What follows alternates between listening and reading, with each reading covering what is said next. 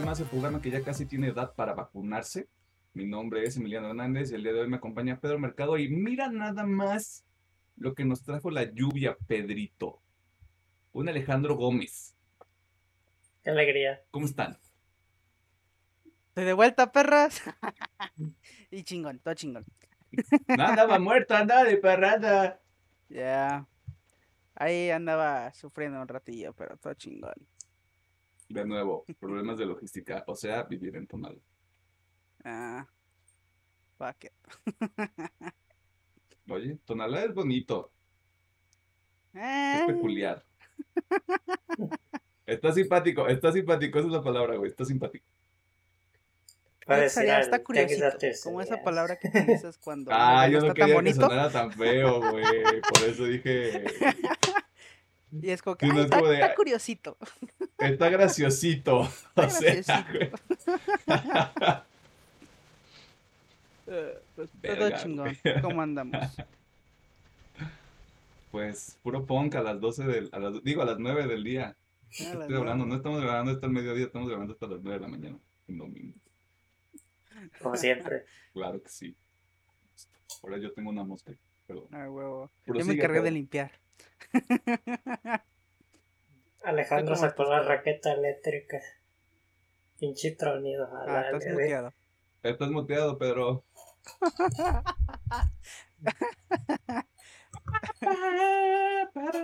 A ver, déjame ver si yo lo puedo hacer desde aquí. Ya, entonces muteado. Ah, ya sé yo, ya sé yo. Ah, problemas técnicos, jeje. Aquí censurando al hombre blanco, güey. Ya regresó el des- dominio del moreno, güey. Les decía que Alejandro sacó la raqueta. Pinche tron- Cara. tronido. a la- La raqueta eléctrica. Ok, ok. Es que también en el crucero, güey. Sí, sí, sí. ¿Y qué pedo? ¿Qué hiciste estos días? ¿Qué hiciste desde el domingo que no viniste a grabar? Que llegaste tarde, a la hora que se Ah. te dio la gana. Pues a ver, cómo... Obviamente estuve días que no estuve en mi casa, pues no, no uso mucho. Pero a ver, No dormí, dice. recapitulando. Ojalá. Pero no, recapitulando. Eh, la semana pasada, lo que alcancé, jugué un poquito de Osu. Le continué un ratito al Yakuza. Y había empezado a jugar Final Fantasy. No Pero pues por. Pero pues por lo que pasó, ya no he podido jugar. De hecho, esta semana no jugué nada. Ah, de series, obviamente Loki, Animus. ah, acabé la segunda temporada de Mindhunter. Y también pues me vi, me vi obligado a ver la... No sé qué temporada va, ya perdí la cuenta. Básicamente hago un borrón de esa madre, pero vi lo último que salió de Élite. Ni pedo. Hay que hacer Te estoy diciendo que sacrificios. se vio obligado, pero es su gusto culposo, gente que nos escucha, nos está bien. Ojalá, mira, ojalá, hijo de su puta madre, ojalá fuera gusto culposo esa mamada. Elite ya es Este- tetósfera. No. Eh, me vi esa madre, no la vean al chile, desde ahorita se lo digo, a menos que se, como yo se ven obligados. A menos de que Y- tenga una situación de postración. Es correcto, aquí sabemos qué significa postración. Sí, se mamaron, no mamen. Este. Güey. Güey. Entiendo, ah, entiendo, eres joven. Eres joven, tú no, tú no sabes. Hay palabras que no conoces. Pero sumas dos más dos, ¿no? O sea, estar postrado, postración. O sea, así lo hice Sí. yo, güey. sí, Es como, nunca han escuchado la frase, estoy postrada en una cama, güey. No mamen. Estoy postrado. Me postraron, güey. O sea, Sí. Pero Es un ejemplo, vaya. Y para terminar, aún voy muy lento, al menos lento para mi gusto, pero sigo leyendo el libro de Estados Unidos de Japón. Está, bueno, pero voy muy lento, todavía, todavía no lo puedo recomendar. pero- y creo que ya. Bueno, y ayer fui a ver el tema de la semana. Digo, antier, perdón. antier Ay, fui a verlo. me pregunto cuál será el tema de la semana. ¿Quién sabe? ¿Quién sabe? Dios mío. Pedro, Y ya. ¿Qué hago? Qué sobo. Ajá. Ajá. ¡Cámara! Llevado en comedia. Saquen las sillas, ya llegó Franco Escamilla color cartón. ¿Qué pedo? ¿Qué hiciste, papá? Eh, yo me vi las dos primeras partes de Fury Street, la, la calle en medio, de 1997, creo que 1978, no sé por qué. Están entretenidas, palomeras diría yo. Como que todavía no me... Pero no las recomienda, ¿ves, güey? Todavía no las recomiendo porque, por- no sé, hay como que algo que todavía no me convence. Me vi lo que es Loki, el otro malo. Eh, Resident Evil Infinity Darkness. Y. y otro. Ah, pues eh, también el tema de la semana, obviamente. Y pues jugué un ratillo lo que fue GTA y Warzone, más que nada. Ahora no jugué nada diferente. Bien. Ok. Esta semana, semana, pues obviamente el, tema de la semana también vi Infinite Darkness, la serie de Resident Evil que está en Netflix. Yo no la recomiendo a Chile. Si hay, un- si hay una, si hay una primera antirecomendación en este programa, la voy a hacer yo. Las películas animadas de Resident Evil están mejor que esto, güey. A Chile. Si está, si está medio puta. A reserva de lo que me pueda decir Pedro, que Pedro me puede decir, ¿sabes qué, chicas, a tu madre? Este. Está, está bien raro. Es que el, el pacing está raro. O sea, la historia dices, ah, ok, está bien. Pero tampoco te dicen es, es antes o después de tal juego. Porque no hay, no hay como mucho. No hay mucho desarrollo. Solo son cuatro episodios, duran menos de 20 minutos cada uno y. eh, o sea, si se la quieren chutar un domingo, pues está bien, pero no, no esperen algo que les vuele la cabeza. Eh, también el episodio de Loki de esta semana. Y pues ahí jugando la misma este, colección de juegos que tengo. Hay cosas que tengo que terminar. Que ahí nada más me están haciendo ojitos. Hay cosas, hay otros juegos que quiero volver a jugar, pero solo es cuestión de, de darme tiempo para hacer eso. Pero de ahí en más, nada. ¿Algo que quieras agregar sobre Resident Evil Infinite Darkness? ¿Quieres agarrarte aquí a guamazos diplomáticamente? Mm, lo único que puedo concordar contigo, cre- creo que el formato de serie no le funcionó, lo habían hecho en película o un solo episodio. Creo que No es el mejor producto. mejor. Digo, a mí sí me gustó, pues, pero yo entiendo que el formato no funcionó. Y de hecho lo discutí con otros amigos que son fanáticos de, de Resident en general en todos sus formatos y sí me comentaron de que la neta el formato de, de serie no le ayudó nada a este producto de Resident. Creo que es un compendio de cosas, güey. O sea, si hubiera, si hubieran manejado mejor como estos misterios que tiene la trama y pues juntar la, la, este, la trama A con la trama B de una mejor manera, pues yo creo que estaríamos hablando de otra, de otra cosa completamente. Aparte creo que se treparon mucho en este pedo de ¿Quieren ver a Claire y a Leon juntos? Pues huevos. Spoiler. Creo que es eso. O sea, fue una cuestión, fue una cuestión de ejecución, porque las otras películas están bien, no son obras maestras, pero están bien, la verdad. Ah, no, no son ahora y aparte que ahí sí, pues las películas toman un eje. Sobre todo, no sé si vieron la última, Vendetta. Ah, esa no la he visto, pero sé que está en Netflix. Es de acción. Pero digo, hay una escena bien exagerada y me creo si acaso han, han visto el meme de Chris peleando a un güey dándose pistolas pero ningún balazo, ni él ni el otro se atinan. Eh, pura mamá. ¿Qué es esto? Sí. Resident Evil 6. Ni sabía Digo, que había películas animadas. Güey, The Generation está chida. ¿Es la primera? Yo no Sí. sabía. También es de Leon y Claire, ¿no? La Ajá, del avión. Ok. ándale, esa mera. La otra es Damnation, ¿no? La que es en Rusia. La que ¿Cómo nada que? más es Leon. Ah. Y luego está Vendetta, que ahí es Leon y Chris, ¿no? Ajá, y esta chica, ¿cómo se llama? La del cero. Se me va el nombre. Rebeca. Eh, ah, ya. La Rebeca Cámaras. Que, se, que, se, que sepa la gente ya quiénes sí son fan- fans de Resident Evil y quiénes no. No es cierto. Es que de nuevo, son, son como, son productos muy específicos. Este, son, son un nicho, vaya. Pero no están bien hechos, o sea, también tienes que tener la interés para decir ese tipo de cosas. que- Pero pues ya, no es, o sea, Resident Evil no es el tema de la semana. sí, Y habiendo hecho todo eso, ¿algo más que quieran añadir? Chingas a tu madre, CFE.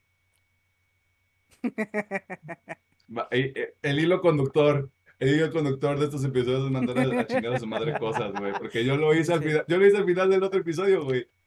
Sí, vi, pero faltaba la mía, güey. No, claro. No, lo mío, lo mío proviene de, de años de este, negligencia, Sí.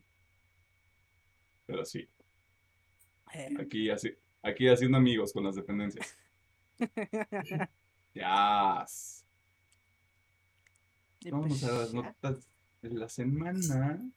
Sí. Porque pues no hubo mucho, estuvimos, tuvimos que otra vez este rascarle. Así al fondo del tan- tan barril. flojito. Que está esto, vámonos, ponlo.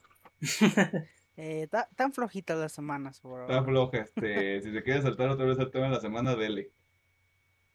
Ya, Se va a poner bueno. ya. Yup, yup. Oh, no. Creo, creo que ya sé cuál va a ser el veredicto, Alejandro. Pero es para otro momento, vamos. Spoiler, a Ay. ver. Y, y gracias por escuchar. O Y vernos, gracias no por sé. escuchar. Las dos cosas. Es que te, puede, te pueden ver y no escucharte. No Escucharte y no verte. Yo lo hago normalmente, así que. Igualmente, muchas gracias. Se les llevo aquí.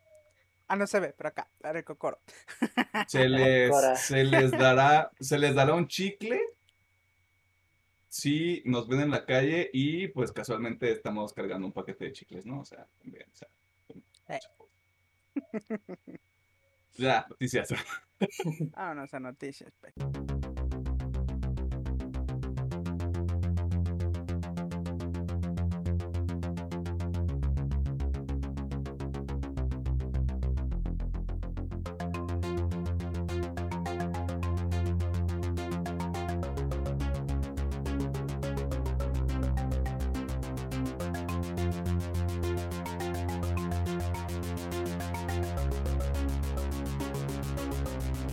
Nos encontramos en la sección de noticias donde te ponemos al tanto de las cosas más interesantes que suceden en el mundo del entretenimiento, la cultura popular y demás cosas ñoñas. Y vamos a empezar rudos, porque esta semana se anunció la llegada de una nueva consola de Nintendo. Sí, es otro Switch. No, no es el Switch Pro, es el Switch OLED. En otras palabras, el mismo puerco revolcado en otro lodo. Pedro, ¿cuáles ¿Qué son pasó? las mejoras de este? Mejoras, nótese las comillas de este nuevo, nuevo, nótese nuevamente las comillas Sí. de este nuevo Switch. ¿Y por qué debería comprarlo yo? Ah, pues no lo compres, te voy diciendo.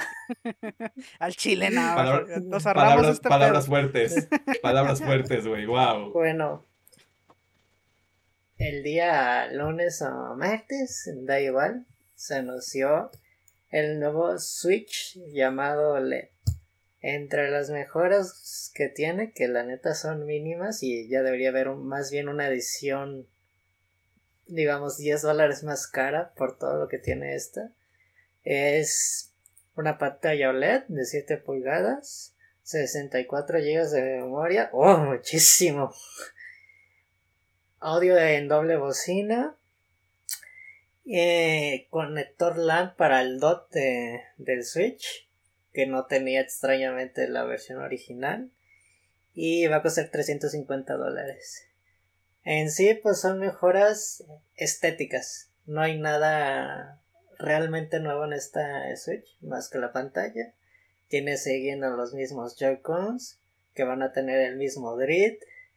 Así que realmente si iban a sacar este Switch, lo hubieran sacado mejor a precio de 300 y los otros los hubieran rebajado porque no vale la pena gastar otros 50 dólares extra si quieres una versión Pro del Switch.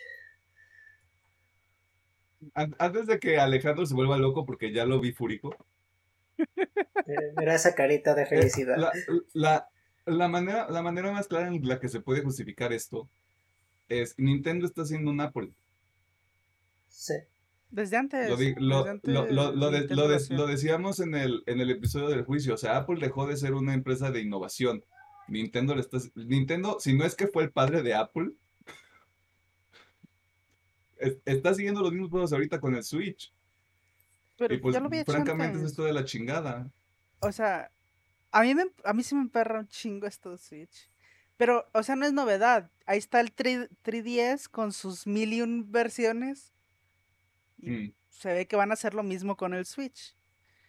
Pero, pues sí, es una, es una estupidez. Bueno, como vi un comentario que me dio mucha risa de que, ¿a poco no es la mejor consola del 2010, carnal? Uh, barras, güey. Barras, no mames.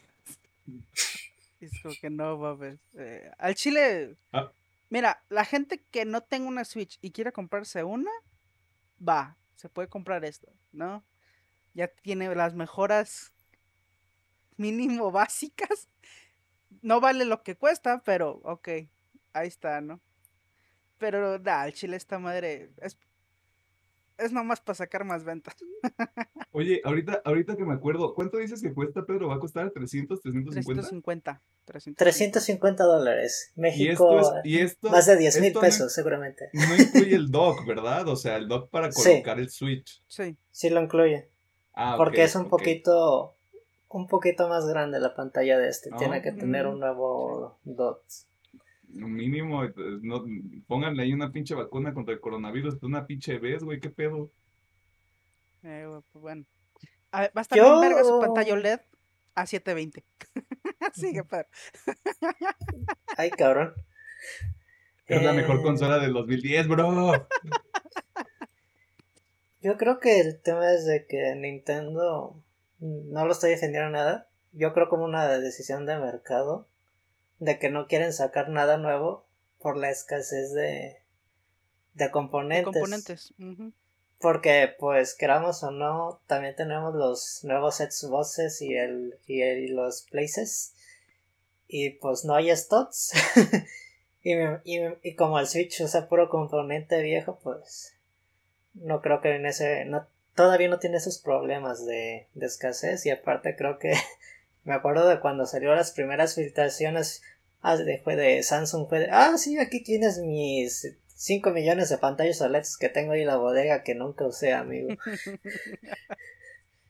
Verga, O sea, es un, o sea, es un buen punto. O sea, es algo, es algo a considerar. Sin embargo, de nuevo, o sea, son mejoras. meh. Que ya deberían estar. Mejo- mejoras es una palabra muy grande. O sea, para, para esto. La memoria, o sea, es una estupidez, pero es algo que debía haber salido desde hace un chingo, ¿no? Porque, o sea, 64 gigas en la actualidad no es nada, pero bueno. Güey, un teléfono trae 128. Base. Sí, base, obviamente. O entiendo que los juegos de Switch no exigen tanto, pero igual esa madre debería haber salido hace un chingo. Eh, mejoras al rendimiento, como le quieren decir, que la chile no hay nada, pero bueno. Igual deberían haber salido con una actualización. Pero... La neta, ahorita el único punto de venta es la pantalla OLED. Que a mí se me hace innecesaria porque, pues, 720, bro. o si lo vas a jugar en el dock, pues ni siquiera vas a ocupar la pantalla. Eso no lo saben los niños a los que se los van a comprar, güey. Nah, a un niño del Chile yo no le compraría una Switch OLED. Yo le compraría una Switch Lite, esa, la que parece como es juguetito de tianguis. Esa madre. ¿Sabes? Es que la cosa es que las mejoras siguen siendo para portátil. Y ya hay una. La Lite es totalmente portátil. Esta no tiene nada de plus con el DOT más que el conector LAN. Y pues la verdad no es nada. Yo Porque que los servidores de sí, Nintendo siguen estando Sí, jodidos. los servidores están de la verga, pero he escuchado que el puerto LAN, porque había un adaptador que sí ayuda. Así que creo que esa es la mejor, creo que esa es la mejora, la, la chida. Ah, eh, la qué pantalla ni qué chingaderas, el puerto de, LAN. Otra vez ras rascando el barril, así como de hay que sacarle bueno este cotorreo, güey. y es un Puerto LAN, imagínate. Es un Puerto LAN, güey. Pues digo, ¿es la mejor consola del 2010? 2008, güey, o sea, vámonos un poquito más para atrás cuando el LAN era algo, ¿sabes? Pero, bueno. Aquellos que la quieran comprar, muy chido, disfrútenla. Pero aquí al Chile creo que es, es un anime, no se recomienda su compra. Cómprensela eh. cuando esté en super descuento, güey. No, no, aquí en México nunca va a estar en descuento. Eh, bueno, ya haciendo lado, papi, o sea. no, pero aquí en Nintendo dólar se triplica el dólar, yo qué sé. eh, Va a salir el 8 de octubre, pero ya dijeron que no va a llegar a Latinoamérica el 8 de octubre, así que pues, van a poder comprar de todas maneras, si es que la querían. Para Navidades, papi. Pedro haciendo un hombre blanco y matando sueños. Siguiendo en el mundo de los juegos de video, el jueves 8 de julio se realizó un State of Play, donde se tuvo avances y novedades de juegos previamente anunciados como Sifu, Jet the Far Shore y el Director's Scott del título más reciente del señor Hideo Kojima, Death Stranding. Hablando sobre Death Stranding, su llegada al PlayStation 5 es inevitable, ya que se lanzará el próximo 24 de septiembre. Y si a usted le gusta pagar por ver cinemáticas, ya puede preordenar este juegazo de la generación pasada. También hubo avances para el próximo juego de Demon Slayer de Hinokami Chronicles, que saldrá el próximo mes de octubre, así como para Los Judgment, secuela del reconocido spin-off de la saga Yakuza, que la luz el 24 de septiembre para agarrarse a guamazos con Norman Reedus y su bebé encapsulado. Y finalmente la joya de la corona de esta presentación fue un gameplay para Deadloop, juego desarrollado por Arkane Studios y que también sale el mes de septiembre, el 14 para ser exactos, solo unos días antes de la celebración de la independencia mexicana. O sea, en general el State of Play eh, estuvo variado, lo cual está chido. Hubo, hubo de todo un poco no hubo este, nombres grandes, o sea, Horizon Forbidden West y God of War, pero ya, ya dijo Sony también, hay algún evento en el, dentro del verano, que pues nada más le queda julio y parte de agosto, para revelar información sobre sus títulos, que son las cartas fuertes para, para Sony lo que, queda, lo que queda de este año y el próximo año. A ver qué sucede con, con todo ese cotorreo. Si usted conoce el nombre Assassin's Creed, sabe la carga histórica de esta franquicia creada por Ubisoft en el lejano 2007. Veanlas. Y a pesar de que Valhalla, el título más reciente de esta propiedad intelectual, anunció que seguirá recibiendo contenido durante su segundo año de vida, ya se habla del próximo título de esta saga, el cual se anunció por error o por accidente. O sea, hay un becario la cagó y probablemente no tiene trabajo. Eh, ¿Cuáles son los detalles detrás de esto, Alejandro? Bueno, pues Jason Schreier, que parece ser que es el único periodista que hace su trabajo, porque es el único que se habla, que es periodista de Bloomberg, eh, reveló detalles sobre el siguiente paso de la saga Assassin's Creed, el cual llevará por nombre clave, no se, no se sabe si va a ser el nombre final, pero por nombre clave llevará Assassin's Creed Infinity. ¿Le suena? pero bueno. Infinity eh, War, Infinity What? Sí, bueno. Tras el reporte de Schreier, Ubisoft emitió un comunicado para confirmar dicho proyecto y obviamente hablar de otras cosillas. Pues bueno, de acuerdo con Schreier, el Creed tiene la meta de ser una plataforma online que recibirá contenido de forma constante para ofrecer una experiencia evolutiva a los fans de la saga. El proyecto contará con múltiples locaciones y escenarios que se expandirán con el paso del tiempo. Bien, los jugadores se conectarán para disfrutar diversos tipos de contenido a lo largo de varios años y intentará emular el éxito de Fortnite o Grand Theft Auto con su contraparte online. Eh, para el desarrollo este, de este juego, van a unir tanto a Ubisoft Montreal como a Ubisoft Quebec. Y van a estar dirigidos por Mark Alexis Coté, Coté, no sé cómo se pronuncia su apellido. Eh, no sé. Coty, no sé. Eh, quien será el productor ejecutivo de la franquicia. Será apoyado por Ethnie Alonier, encargado de la marca de Assassin's Creed, y por otro lado, Jonathan Dumont y Clint Hawking estarán a cargo de Assassin's Creed Infinity. Y Ubisoft comenta, creemos profundamente que esta es una oportunidad para que una de las franquicias más queridas de Ubisoft evolucione de una manera más integrada y colaborativa, menos centrada en los estudios y más centrada en el talento y liderazgo. Al chino no dijeron nada, pero... Es que eso es, Eh, es un concepto, güey. O sea, ahorita es, un- es una idea. Sí, ahorita todavía este pedo es un concepto. Parece ser que sí. Para cómo están organizando sus dos estudios de Canadá, básicamente. eh, hay mucho apoyo, le están dando mucho apoyo a este pedo. eh, Sí, es, es, mucho chile, poder. es mucho poder para un juego. o supongo que quieren que sea como que su, su base de futuro. A mejor. Eh, al chile yo no sé, yo no veo a Screed como un juego de servicio.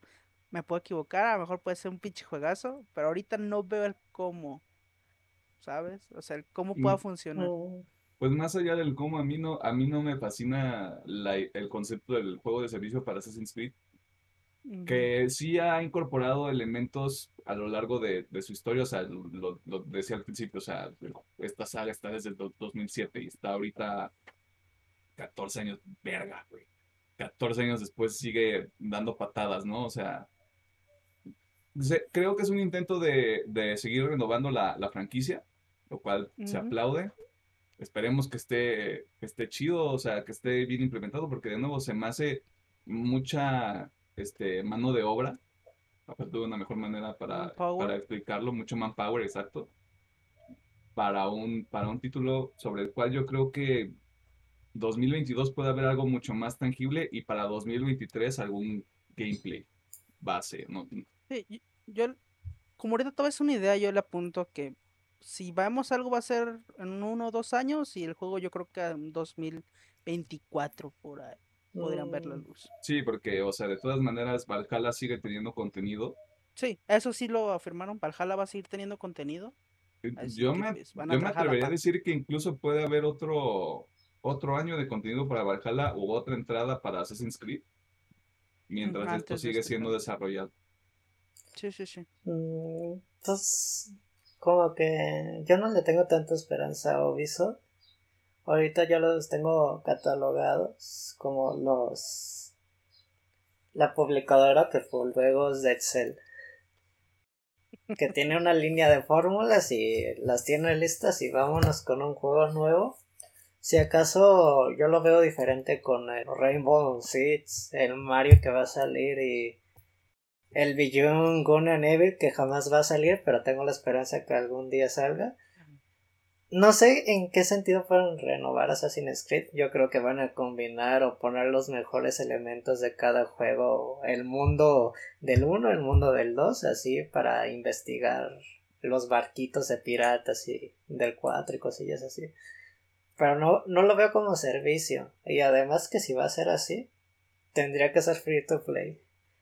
Yo no pagaría un importante. juego a full price. Si va a ser como servicio, me van a pedir que le pongan más y más a mi cartera. Mira, debe ser un juego muy bueno como para que lo quieran cobrar. Pero, pues bueno, ya, como digamos, ya veremos qué pasa, ¿no? Yo creo que va, pues la tendencia de los juegos de servicio es no salir completos al inicio, estar ofreciendo contenido cada cierto tiempo, ya sea de pago o, o gratuito. Es Ubisoft, o sea, hay muchas cosas en el aire, la verdad. Desde el, desde Sí, el sí, mismo sí. concepto del juego, cómo, cómo va a estar aplicado, cómo lo vas a ejecutar, como cuál es el factor que va a hacer que, que regreses al título y luego ver cuál va a ser la manera en cómo van a querer generar dinero o ingresos a través de ese juego. Skins, van a vender un chingo de skins. O el contenido muy probablemente, por ejemplo, no sé, un DLC, entre comillas, de... eh, ah, Valhalla y otro DLC de Origin y así, no sé. Sí, o sea, like ah, pueden hacer muchísimas cosas. Pasando a otros temas, la San Diego Comic Con es uno de los eventos más grandes para la cultura popular, debido a que con el paso del tiempo se convirtió en uno de los foros más importantes para promocionar los proyectos de diversas propiedades intelectuales. Sin embargo, dos jugadores clave de la industria ya se bajaron del barco para la edición de este año de la Concomic Región 1. ¿Qué pasó ahí, Pedro? Ok, tanto Warner y DC afirmaron que no van a estar presentes en la Comic Con 2021. Esto tiene que ver que DC ya confirmó como tal el DC Fandom 2021, donde van a presentar todos sus productos alineados a la marca. Solo cabe recalcar que la semana de la Comic Con solo va a estar presente en DC Legends of Tomorrow en un panel, pero además ninguno de sus series, películas o juegos van a estar presentes en el evento.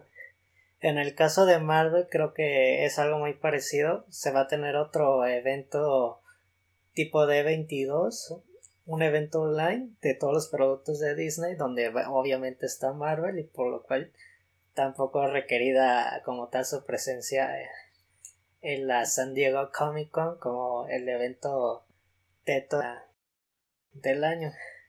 Yo creo que en un futuro sí podrían regresar cuando ya sea más presencial el asunto porque se dice que esta versión todavía va a ser hola y todavía no puede ver grandes paneles con grandes multitudes de, de personas en este evento. Así que creo que no es una decisión que me sorprenda es un esquema obviamente de si se pueden ahorrar algo de dinero por qué tendrían que pagarle a la San Diego Comic Con si pueden tener sus propios eventos virtuales y relacionado también con sus casas productoras, ya sea Disney y, Warner independientemente. Pues sí, no, hay, no hay mucho de dónde sacar por ese lado. Es como de ya bichotas empoderadas, este Marvel y DC pueden hacer lo que quieran. y lo van a hacer. El maravilloso mundo del anime sigue dando de qué hablar, porque a medida que avanza el año se acerca la temporada fuerte donde todos los otakus del mundo pelean para consumir la mayor cantidad de contenido posible y esperemos que bañarse. Eh, Alejandro, ¿qué está pasando en el Anime World? Mm, bueno, eh, sí bañense al chile, nos dejan mal a los demás. Este... bueno, el pasado 7 de julio, mediante un tráiler, se dio el anuncio oficial de que la obra Vinland Saga del mangaka Makoto Yukimura va a tener segunda temporada, lo cual me gusta porque me gustó la primera temporada.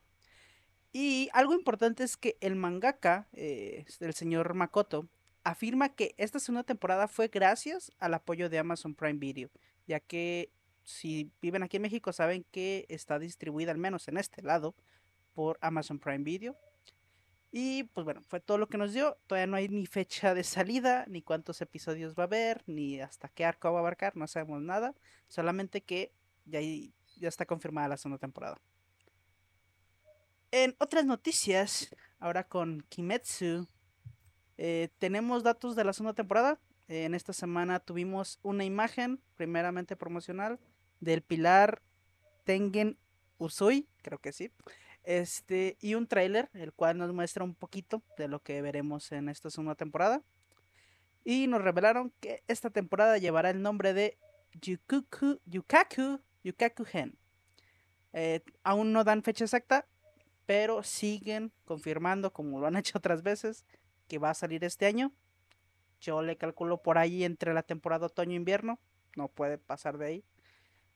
Y también anunciaron que el día 13 de julio va a haber una transmisión especial en la cual se den más información. Y pues ya, eso fue todo de esta madre.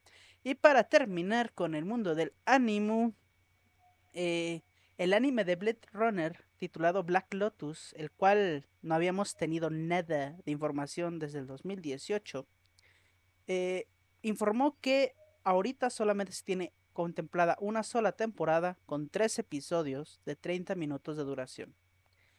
Esto se trata de una coproducción entre Adult Swim y la plataforma de animes Crunchyroll, creada en colaboración con Alcon Entertainment Television. Eh, está padre, pero cabe recalcar, por ejemplo, que en Estados Unidos y a nivel internacional va a estar distribuida por Cartoon Network y por Crunchyroll. Pero por ahí está el rumor de que puede que solamente llegue a HBO Max. Porque tanto Crunchyroll como Cartoon Network son propiedad de Warner Media. Así que puede ser. Yo creo que va a caer en todos lados, tanto en Crunchy, Cartoon Network, HBO eh, Max. Pero sí. Eh, lo que me interesa es de que la combinación tan rara de Crunchyroll y Adult Swim. Pero pues a es- ver qué es- tal sale. está, está extraño ese crossover. Y Ridley, Ridley Scott tiene algo que ver con esto, güey. Es como de. Creo que ah, nomás está ahí de productor, ahí medio más echándole un ojo, creo. Ok. Pero Porque, pues. La primera película de Blade Runner, joya. A reserva de lo que ustedes digan. sí. La, la segunda a mí estéticamente está muy padre y todo, pero como que no, no se me hizo, no, no se me hizo que está al mismo nivel a mí en lo particular. Pero la primera sí está chida, sí. es un universo segunda que está- vale la pena. Está decente la segunda. No es lo mejor, pero está, está decente. Y esta, pues bueno, esperemos a ver qué tal, ¿no? ¿Qué tal sale? Ver Igual no hay fecha. Ya. Todo es, todo es un concepto, Todo, todo es un concepto. todo es un concepto. Les estamos diciendo pre- que estamos rascándole así al, al, al barril para sacar notas. Mira, yo creo que este, este de- debería salir este año porque supone que estaba postulado este año. yo- así que a lo mejor finales de año. O maybe para el siguiente. No creo que pase de ahí, este de Blade Runners. Pero sí, lo que decía Pedro, esto está en pre, pre, pre, pre, pre producción. A ver qué. Y ahí está todo el mundo del anime. Muchas gracias. Regresamos este, al otro lado del estudio. En los trailers de esta semana comenzamos con What If, proyecto de animación de Marvel Studios donde se introducirán universos alternos a la continuidad base del universo cinematográfico de Marvel, también conocido como el UCM para la GCU. Otro de los avances que se publicaron durante la semana es para The Kingsman, una, secuel- una precuela de la saga Kingsman donde veremos los inicios de esta organización secreta de espías. Disney sigue apropiándose de las culturas y la prueba más reciente de esto es Encanto, película animada que se enfocará en la cultura colombiana y que se estrenará el 24 de noviembre. Para la gente a la que le gusta el drama, Succession, serie original de HBO, lanzó el primer tráiler de su tercera temporada.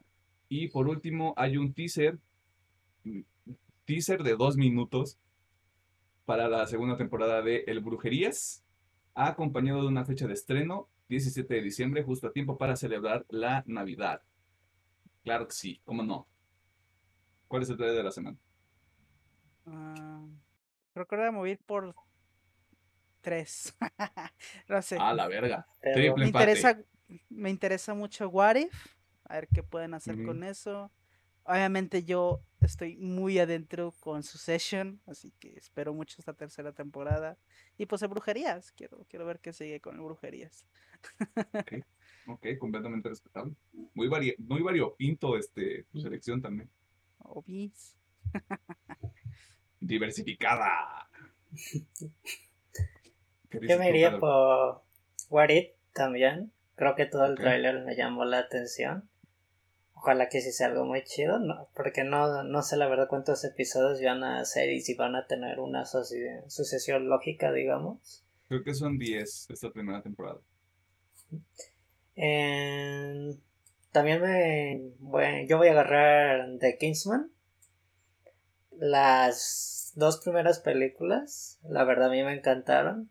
Creo que esta acción tipo espías combinada con mucho humor negro y sátira, a mí sí, a mí me han gustado mucho esas películas. Porque eh, ustedes bien recuerdan cuando vimos la, la primera película, el, el final de la primera fue Oh, totalmente. Maldita ridículo, pero joya. Joya, sí, una joyita muy especial. es una joya. De colecto. Y pues también el Brujerías. Las flipantes aventuras del brujo también me llama mucho la atención. De Superman en un mundo fantástico. Achiech. Pues como nadie lo mencionó, pues yo me voy a mencionar Encanto, güey. Oye, para tres de la semana. Ni siquiera lo vi. Así te la dejo. Yo nomás vi una imagen así, ah, sí, traerá, qué bueno. Ah, Chido. yo dije, ay, qué bonito. Co- Coco, este, versión Colombia. Digo, ¿qué? No es Región cierto. 4.2. Coco está bonita. Lloré viendo Coco también. Esto es to- todo esto es un chiste, chingada madre. Te construyes. Ay, ¿por, por qué no les gusta Disney? Son pendejos, ¿a quién no le gusta Disney? A la gente amargada, probablemente. Y que se los diga yo. Y pues eso fue todo en la sección de noticias. De nuevo, está- estuvo lenta la semana. No sé si es porque los niños van a salir de vacaciones ya, se acabó el ciclo escolar, o- ya la gente se está volviendo loca y quiere salir a todos los lugares aunque todavía haya COVID. Pero si te llamó la atención alguna de las notas o crees que se nos escapó alguna, ya sabes que nos puedes escribir en la sección de comentarios de YouTube o escribirnos a través de nuestras redes sociales y nos puedes mandar un TikTok bailando mientras nos das tu opinión. O no, nada más nos mandas tu opinión este, en un TikTok también, o sea, no, no hay como reglas ni, ni nada para, para ese correo. O si tal vez deberíamos poner reglas. Eh, Baby. Nah, ¿para qué? Not yet. Eh, not yet. No, no estamos en ese, no estamos en ese lugar para hacer demandas todavía. Eh, vámonos al tema de la semana porque yo he dicho esto en algunos episodios y creo que este va a ser muy interesante. Porque yo ya sé qué cosas no le gustaron a Alejandro del tema de la semana y ni siquiera lo hemos platicado. Yo creo que va- vamos a tener este, puntos de vista diferentes en algunas cosas. Incluido, incluido también Pedro, creo. O porque no, no hemos comentado nada, o sea, literal, esto es como... Primera, primera reacción es literal. Sí. Así, así que... Decidimos no discutirla. Sí, decidimos este así como de dejarlo lo menos contaminado posible uno por el otro, Va. entre los tres. Pero vámonos al tema de la semana que pues ya, es obvio. Scar Joe. Scar, Scar.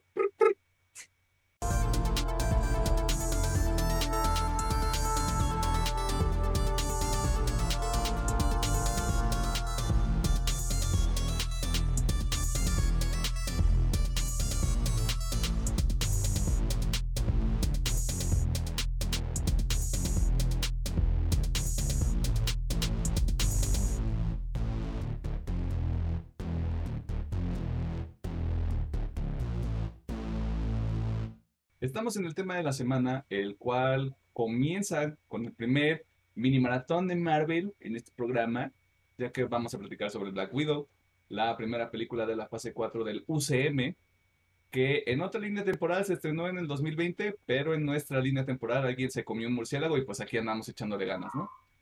La película es dirigida por Kate Shortland y cuenta con las actuaciones de Scarlett Johansson en su última aparición dentro de este universo, quien es acompañada por Florence Pugh, Rachel Weisz, David Harbour, Oti Fagbenle y Ray Winston. La trama de esta cinta nos sitúa en 2016, antes de los eventos que transcurren en Infinity War y Endgame, para mostrarnos a Natasha Romanoff como una fugitiva, ya que durante los eventos de Civil War incumple con los acuerdos de Sokovia, situación que la obliga a huir de los Estados Unidos, que es la capital del mundo en, en el UCM, ¿no? Como siempre, en estas conversaciones tratamos puntos específicos sobre la trama, personajes, algunas teorías o lo que nosotros creemos que puede suceder más adelante en otros proyectos del UCM. Así que si usted, dama, caballero, helicóptero Apache y ser vivo que no se identifica con base al género o un vehículo motorizado, no ha visto esta película, vaya al cine porque es lo único que va a encontrar y luego regresa a este episodio. Nosotros esperamos con toda la calma del mundo porque somos buenas personas de esa manera. Para comenzar con esta plática, Alejandro Y- y Pedro, para no excluir a nadie. En términos generales, con o sin spoilers, ya eso es completamente este, su, su valoración personal. ¿Qué les pareció la película? Ok. Bien. Yo al chile. nuevo, o sea, puede- iba- puedes, puedes decir detalles en específico, ¿no? güey? Ok, vale. Yo al chile, desde que se anunció esta película, yo no le tenía muchas ganas al chile. Eh, incluso, también obviamente después de la pandemia, se me quitaron aún más las ganas de verla. Eh, así que, la neta, yo iba con muy bajas expectativas. No, no esperaba mucho. Y a mí, en términos generales, me terminó gustando bastante. La disfruté bastante esta película. Eh, yo creo que bueno, esto lo voy a decir un poquito. Bueno, sí, ya, sí, un poquito ya cuando lo, lo que no me gusta, pero En términos generales me gustó, eh, me gustó mucho la esta dupla que hace Florence Pugh y Scarlett Johansson en sus personajes. Me gustó mucho la dinámica de esos dos personajes.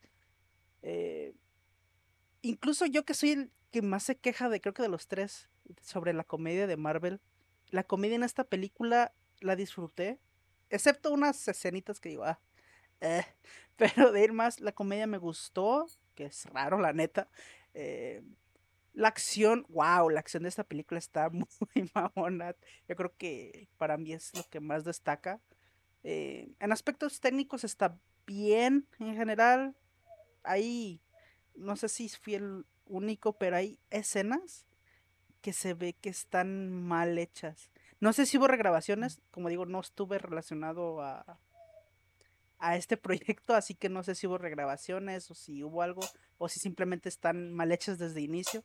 Pero son como tres, cuatro escenitas, son muy poquitas. O sea, realmente la película en general se ve súper de huevos. Nomás hay dos, tres escenitas que dices, aquí se ve, se ve el croma bien feo. Eh, la historia me gustó. Eh, se me hizo muy interesante. Me dio mucho recuerdo a Misión Imposible, algunas partes. Y como me gusta mucho Misión Imposible, les doy puntito arriba. Eh, pues sí, en general me gusta eso. Eh, no sé si. Hay, la neta, hay muy poquitos spoilers. Como para realmente arruinarte la película. Y también que aporten mucho más allá de el villano villanote. Que el villano villano sí me gustó cómo lo manejaron. El villano villano. Eh, sí, sí, sí. Y lo voy a mencionar ahorita porque no está como, o sea, no, no es como que no me gustó, pues está en esa línea de me gustó, pero a la vez hay cositas que no me gustaron, que es este Taskmaster. Eh, me gustó cómo visualmente se ve. Por ejemplo, la primera escena en la que pelea con Scarlett Johansson, verga, me mamó, güey. Yo estaba, no Este, porque me encanta cómo la coreografía y cómo copia los movimientos. Me gustó muchísimo esa escena. Pero no me acaba de terminar la historia de origen que le dan. Me hubiera gustado más que fuera un ser independiente. Eh, sí. Bueno, si uno de sus comentarios es que es que lo hicieron mujer, güey, eso vale verga, siempre trae la máscara, así que eso vale verga. Eh, a mí no me molestó que le mujer, de hecho, en, cuanto al contexto de la película le viene bien, eh, pero me gustado más que su propósito fuera otro, como digo, un ser independiente, fue lo que como que, eh, pero visualmente me gustó mucho. Y sí, siento que los personajes de Melina y Red Guardian se quedan ahí medio... no están mal, de hecho, se me hicieron bien buenos personajes, pero se quedan ahí como que está nomás un poquito de relleno. Eh, por ejemplo, Red Garden nomás está ahí para hacer alivio cómico, pero pues no está tan mal. Em, pero sí, en términos generales me gustó. Siento que es una película muy disfrutable. Ah, tiene sus cositas que ahorita lo hablaré en lo que no me acaba de convencer. Pero en general está bien. Siento que es una muy buena película. ¿Y ¿Tú, Pedriñi? Mm, algo que me gustó mucho esta película, las primeras secuencias de acción, o el acto final, creo que sí tiene una forma de grabación muy técnica, no hubo como tal tanto efecto especial, yo sí noté de, de hecho sí vi un poquito del, detrás de cámara de que la persecución, la primera persecución en la motocicleta, cuando sale el camión blindado sí fue pues literal grabación, contrataron el pinche tanque. Eso me latió mucho de que ahí como que dije, ah, mira qué bueno que no están dependiendo tanto del CGI. Porque sí vi que lo manejaron como un poquito una película muy de espías. Y eso me, me, me, me latió muchísimo porque dije, ah, qué bueno que está ocurriendo estas cosas. Creo que el soundtrack de la película también me gustó mucho, como que lo saben manejar muy bien en ciertas partes. También me encantó la dupla de y Florence Pugh. Creo que su, su personaje es muy bueno, sí es como que digamos, las mismas habilidades de Black Widow, pero como que ella tiene, ¿cómo decirlo? Un humor muy negro, no negro así de que es, le encanta la ironía, dice, ¿por qué diablos Muy, muy seco. Ajá, sí. Y así es muy constantante con, con su, digamos, su alter ego, porque sí lo veo, sí, también lo veo Sí, yo la, sí lo sigo viendo y ahora más que vi la película que va a ser la sucesora espiritual de, de Black Widow. Tatmaster sí me gustó. Sobre todo la secuencia que menciona Alejandro que tira el lanzacohetes y llega a hacer los movimientos y se ve muy orgánico. Creo que también la forma de, de grabación en la película sí lo sentí un poquito fuera ya del molde de Marvel porque hasta eso cuando había humor no estaba literal tan... Yo no lo sentí tan cargado. En su mayoría yo sentí que la película quiere ser seria y le quiere dar un, un cierre al personaje de, de Black Widow en general. Mm, el villano, villano, como menciona, pues sí me gustó creo que el hecho que imaginaran aparte a Tatmaster como un en un momento se podría pensar que era hasta una a una máquina digamos pero hay, hay escenas donde le comenté eso nomás a Emiliano ayer fue lo único que le dije que yo deduje que iba a ser ah pues ya para no ya voy a meter un poquito de spoiler la hija del villano villano porque te hacen muy acá te recalcan mucho el personaje de la hija. Y la verdad yo sí lo veía venir. Pero a mí no me molestó la idea. Tal vez sí está muy fuera de lo que es la alineación de los cómics, pero creo que sí funciona muy bien el personaje. Aunque creo que el único que sí concuerdo con Alejandro, el que le falló es de que debía tener un poquito de personalidad, no solamente ser eh, un ente que sigue órdenes, a mi parecer. Pero en general me gustó la película. Tiene uno que otro detallito que sí digo que pues no estuvo chido. Y en momentos sí dije cuando se están las secuencias donde cada rato golpean a, a Natasha, sí dije, ay güey, me la están madreando bien bonito. En, en esos momentos sí olvidé que el personaje ya tuvo su cierre. Sí me hicieron olvidar de que el personaje ya no está vivo dentro de la la línea de tiempo y eso me encantó la película que me hizo olvidar ese ese ese detalle quieras o no detallón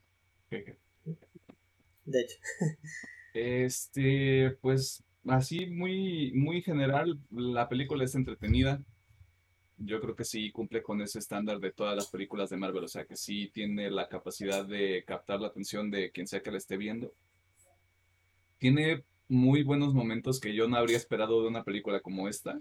Voy a entrar más a detalle ya cuando hable en específico de las cosas que siento que son las fortalezas de la película en general. Pero hay momentos que dices, a la verga, esta gente sabe actuar. Eh, también estoy de acuerdo que con el, el, villano, el villano, tomando en cuenta todo lo que hemos tenido en el MCU, top 5, güey. Top 5 al Chile, güey. O sea, para la película y para el personaje de Natasha funciona porque si hubieras puesto a alguien con superpoderes, si hubieras puesto una entidad así, este, mística, maravillosa, glorificada, creo que sí perdería el tono la película, como que sí sería un detrimento. Pero creo que el villano funciona, está, está muy bien, o sea, sí fue como de, ah, mira, está... Hay una sensación de riesgo con este villano.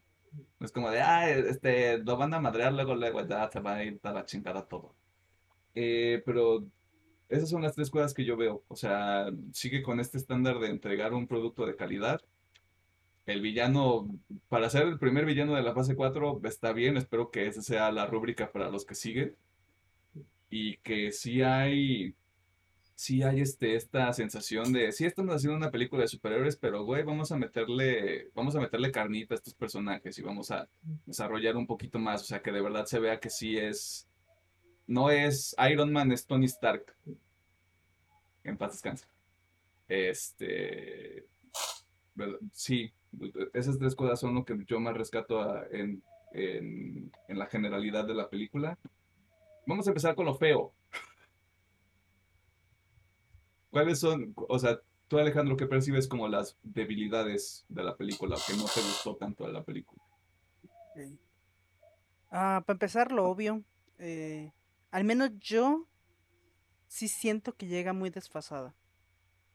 Eh, yo siento que esta película, obviamente el coronavirus la atrasó un año, pero incluso el que se haya estrenado en el 2020 se hubiera sentido igual de desfasada. Porque siento que esta película, le hubiera, su momento perfecto era antes de Infinity War. Obviamente quitando la escena post créditos, pero es que su momento perfecto era Infinity War y siento que le hubiera dado un peso muy cabrón a la muerte de, de Natasha. Que obviamente nos dolió, pero imagínate esta película ahí en medio, hubiera dolido todavía más cabrón. Sí. Así que en mi cabeza sí fue como, es que, ¿por qué no lo sacaron antes? Eh, obviamente son decisiones de arriba y todo ese pedo. Pero siento que para mí es lo que más me pesa, ¿no? El que lle- no llega en su momento adecuado. Eh, y de más, eh, aquí está, esa sí es más queja personal de... Hay unas escenas de humor muy forzado que sí sentí. Pero es que es la fórmula Marvel. O sea, es... Quejarme ahorita del humor, aunque como digo, sí me gustó. Pero cuando lo forzan, no sé, siento que... Ah, Marvel, por favor. Eh, la- Cuando la- lo metes así es- como con calzador, güey, que es como, Sí. ¿para qué? O sea, entiendo que también esta madre va para niños y obviamente hay que bajar la tensión, pero hay escenas que no lo necesitan. Por ejemplo, la que se me viene ahorita a la cabeza que fue de... ah, es la de donde están en la casa de Melina y llegan los, los de Red Room, las, sí, pues, los de Red Ah, ya sé qué vas a decir, güey. y Red Guardian le disparan y es como... "Ah", pf, le disparan un chingo y es como... Estaba de más, güey, o sea, estaba de más esa escena. Es que, Pero o sea, realmente, la, güey- eje- la ejecu- la ejecución de esa escena es este para poder pon- darle un poquito más de contexto. O sea, le disparan un dardo y es como de, ah, no pasa nada.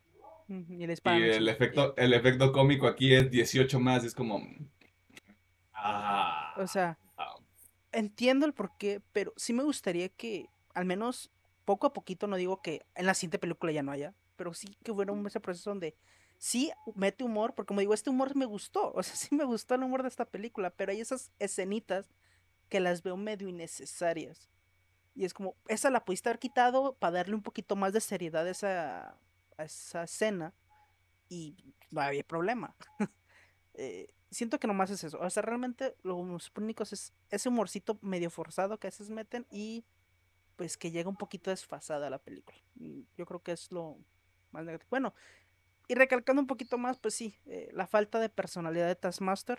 eh, me hubiera gustado, como dice Pedro, que sí tuviera un poquito más de propósito, nada más. O sea, así como está el personaje, me gusta, me gusta que sea la hija, porque de hecho da ese confrontación con Natasha de que, ah, es que te tengo coraje, carnal, tú me, tú me hiciste así. Me, me da mucho sentido, pero sí me hubiera gustado más que tuviera más voluntad el personaje, o sea, por sí solo. No que pues tal cual que se siente más como, creo que comentó Emiliano, un robot y se chingó. y ya, yo creo, creo que que es fue lo más Pedro, pero sí. Ah, bueno, fue Pedro. Yo creo O que nomás esos crédito, tres puntitos. crédito que se lo merece. Yo creo que nomás esos tres Va, va, va. puntitos son los que se me hacen más débiles de la película. ¿Tú, Antes de pasar con lo de, con lo de. Pedro, pensé que ibas a tener una reacción mucho más agresiva con Taskmaster, no sé por qué. Pues es que al menos yo lo tengo muy relacionado como un ente así. No lo tengo como, ah, es que tiene que ser hombre o tiene que ser tal personaje, ¿no? Al menos Taskmaster yo lo veo como un ente que es muy parecido a un agente libre que simplemente lo contratan. Y yo pensé, ah, pues a lo mejor este güey lo contrató de seguridad. Pero al menos en el contexto de esta película, me gusta que haya sido esta chica. De hecho, le da mucho valor el que sea la hija. O, y si no hubiera sido la hija, me da mucho valor que sea mujer en esta película. Digo, a mí lo único que no Sí. me acaba de gustar es eso, pues que no tenga personalidad. Tiene como esa facultad de comodín el personaje. O sea, Sí, sí, a lo, a, a lo que tú dices y creo que sí, o sea, tomando en cuenta esa perspectiva, pues funciona porque es como de, ah, pues puedes tomarte ciertas libertades con el personaje Este, y tratar de incorporarlo al, al, al UCM, que ya sabemos que a veces hay personajes que los utilizan de una manera que no se apega mucho al cómic original. a sus apariciones originales. O sea, si nos vamos así muy puristas, no mames, Natasha se supone que tiene que tener la misma edad de Capitán América y tendría que tener casi habilidades de un super soldado y acá la pintan como alguien, sí, con fuerza más de lo normal, pero, pues, o sea, no. Igual creo que los personajes, si no me equivoco, Red Guardian no era el papá, era, era otra mamada, no sé, pero bueno, así como está, funciona y me gusta. Pues sí. Lo único que sí, al menos en Taskmaster, lo único que me echa un poquito para atrás es la falta de personalidad. Ok. Ahora sí, Pedro. Qué malos, qué malos a todos. No, pues ya saben que usted, yo soy el menos. ¿Cómo decirlo? Conflictivo. Conflictivo a veces. Sí hay veces que hay ciertas películas cuando digo que no me gustan, pues sí de tiro caca y media, pero creo que me voy a repetir con Alejandro, pero la película sí se siente muy desfasada.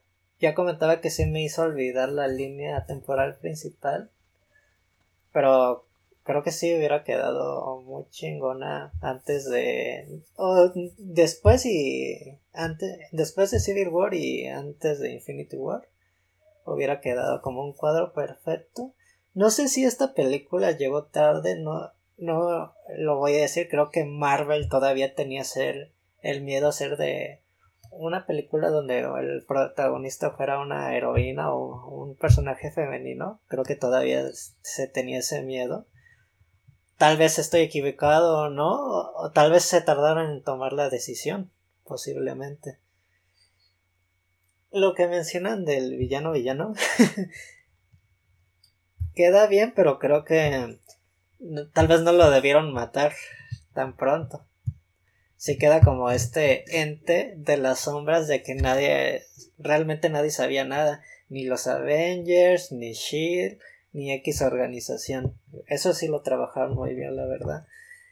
Y creo que el hecho de que ya esté muerto, pues sí le, sí le resta un poquito porque pues, ya no tenemos oh, un villano que queda ahí pendiente para las siguientes fases de Marvel. Ahorita que recuerde.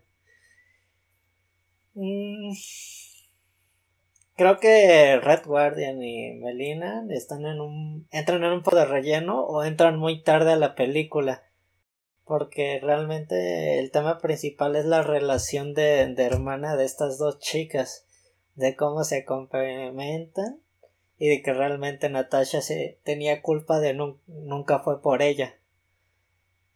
Creo que no le metieron un poquito más de lleno a Red Guardian como padre y a Melina como madre, que al final se muestran un arrepentimiento de que sí querían a las niñas, pero creo que esto hubiera estado más padre que le dedicaran un par de escenas extras a estos personajes. Para que ya me... sí me la creí, pero que ya creyera por completo que eran una familia postiza, eh, encubiertos, pero que sí se creyeron sus personajes. Y que al final de, de todo los cuatro terminaron siendo títeres realmente. Y pues una que otra escena donde sí noté el CGI que estaba medio madreado no sé si fue el enfoque de cámara. Por ejemplo, esto no lo mencionó que me gustaba, creo que la violencia, lo poquito gráfico que muestran sí está, sí está muy padre. Los moretones de, de Natasha, eh, cómo se le quema la, la cara a la primera Black Widow que va a atacarlas, etcétera. Como que eso sí me lo creía. Pero en esa escena de hecho donde se muere la primera Black Widow, yo sentí el cuerpo y el agua que estaba medio como que despasado. No sé si fue la toma, mal la toma de cámara porque dije, pues yo creo que sí fue en un lugar concreto real donde hicieron, pero yo sentí que tenía CGI que estaba literal un centímetro en el aire flotando el cadáver y que no lo estaba tocando el agua. Como que esos detallitos en algunas escenas de CGI dije, esto ya no me lo puedo creer. También la parte donde Natasha salta de de la esta de este base aérea la esa el fuego, el fuego se ve bien fake. Ajá.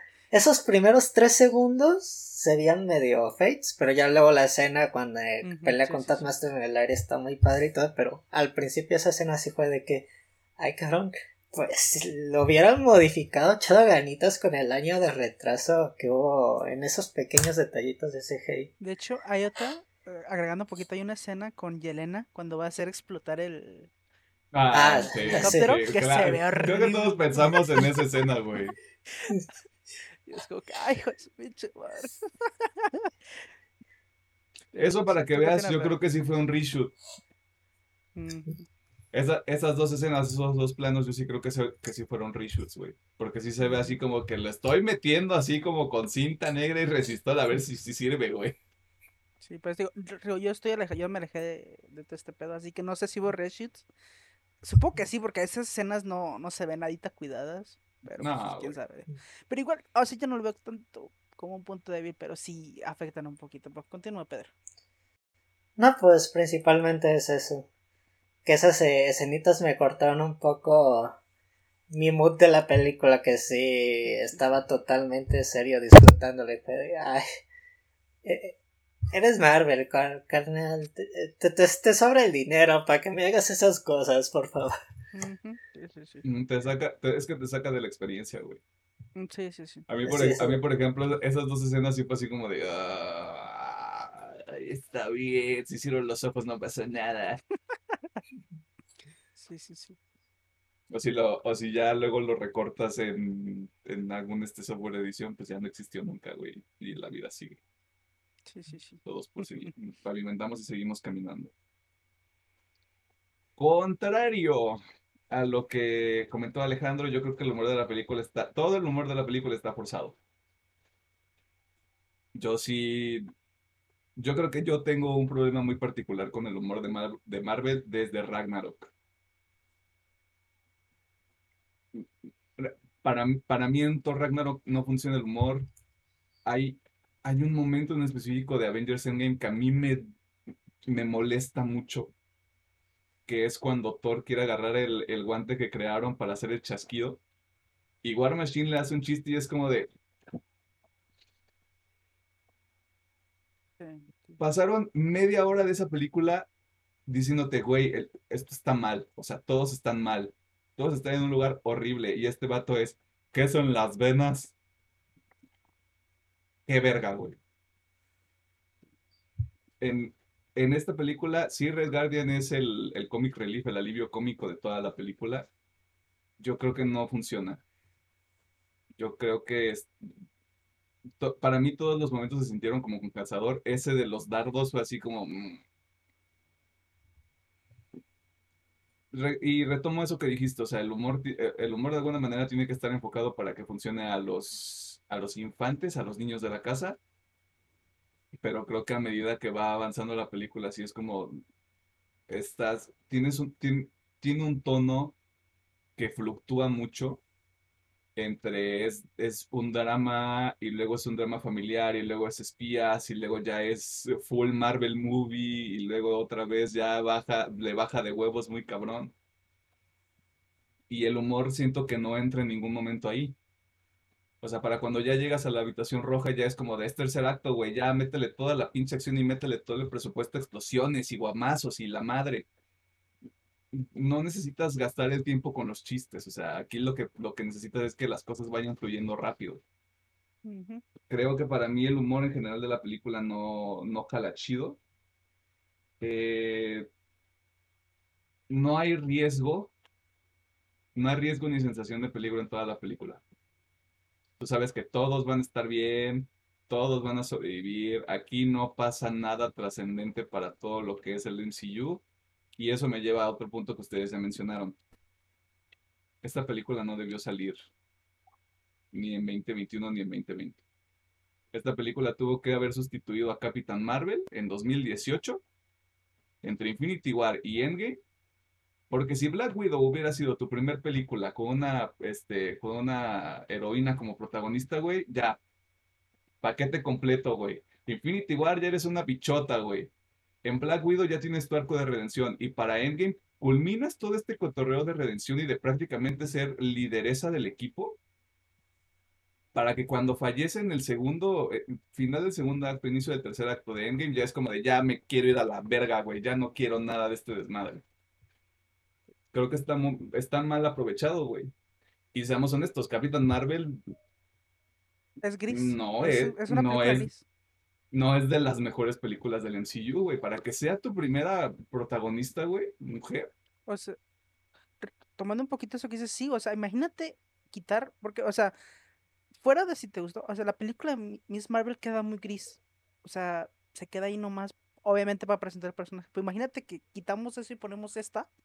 Wow, el impacto hubiera sido mucho más cabrón. Hay, hay, hay una carga emocional que es lo que ya has estado construyendo en tres fases, güey. O sea, ¿para qué, ¿para qué optas por darle una película de dos horas a Captain Marvel que solo sale 10 minutos o 15 minutos en, en Infinity War y Avengers Endgame juntas?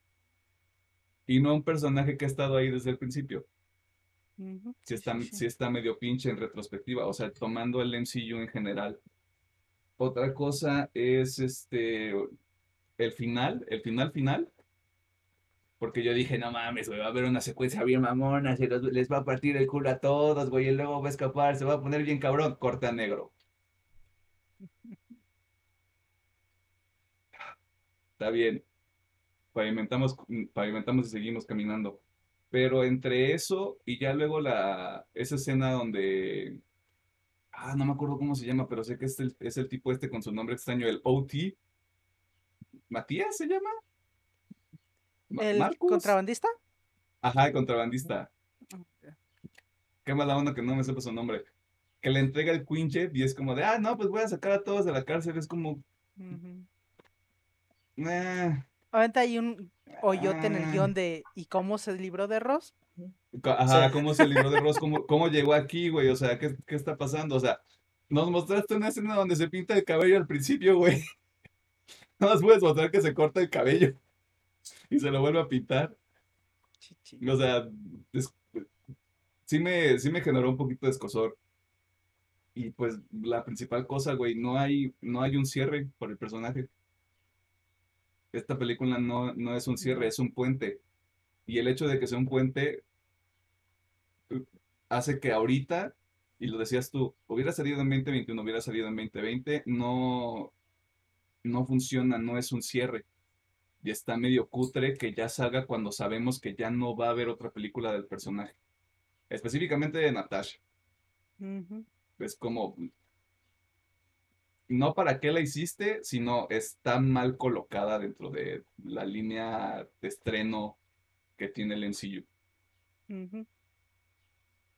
Y eso, creo que eso es lo, es lo más cochino para la, para la película y para el personaje, porque el momento en Avengers Endgame es de los es el momento más fuerte moviendo cierto personaje. Y es como de, no mames, güey, ya perdimos a uno de los seis originales, ya valió verga todo, ya, güey, ya, no quiero estar aquí, güey. Y esto ya es como todo. Es, creo que es lo que más me pesa, güey. Que realmente no es como. Ya, esto es lo último y no hay nada, excepto la escena post créditos que vamos a hablar de eso más adelante, yo creo. Pero no sé, dentro de todo siento que esos elementos le van, le restan más a la película en general. Pero ya hablamos de cosas feas. Hablemos de las cosas chidas. ¿Qué fue lo que más te latió de la película? Broski. Broskis. Ok. La acción, sin duda. la acción, las coreografías están muy, muy buenas. O sea, realmente. Y me gustó el ritmo con el que la llevan. Porque normalmente es una escena tranquilita, acción. Escena tranquilita, acción. Escena tranquilita, acción.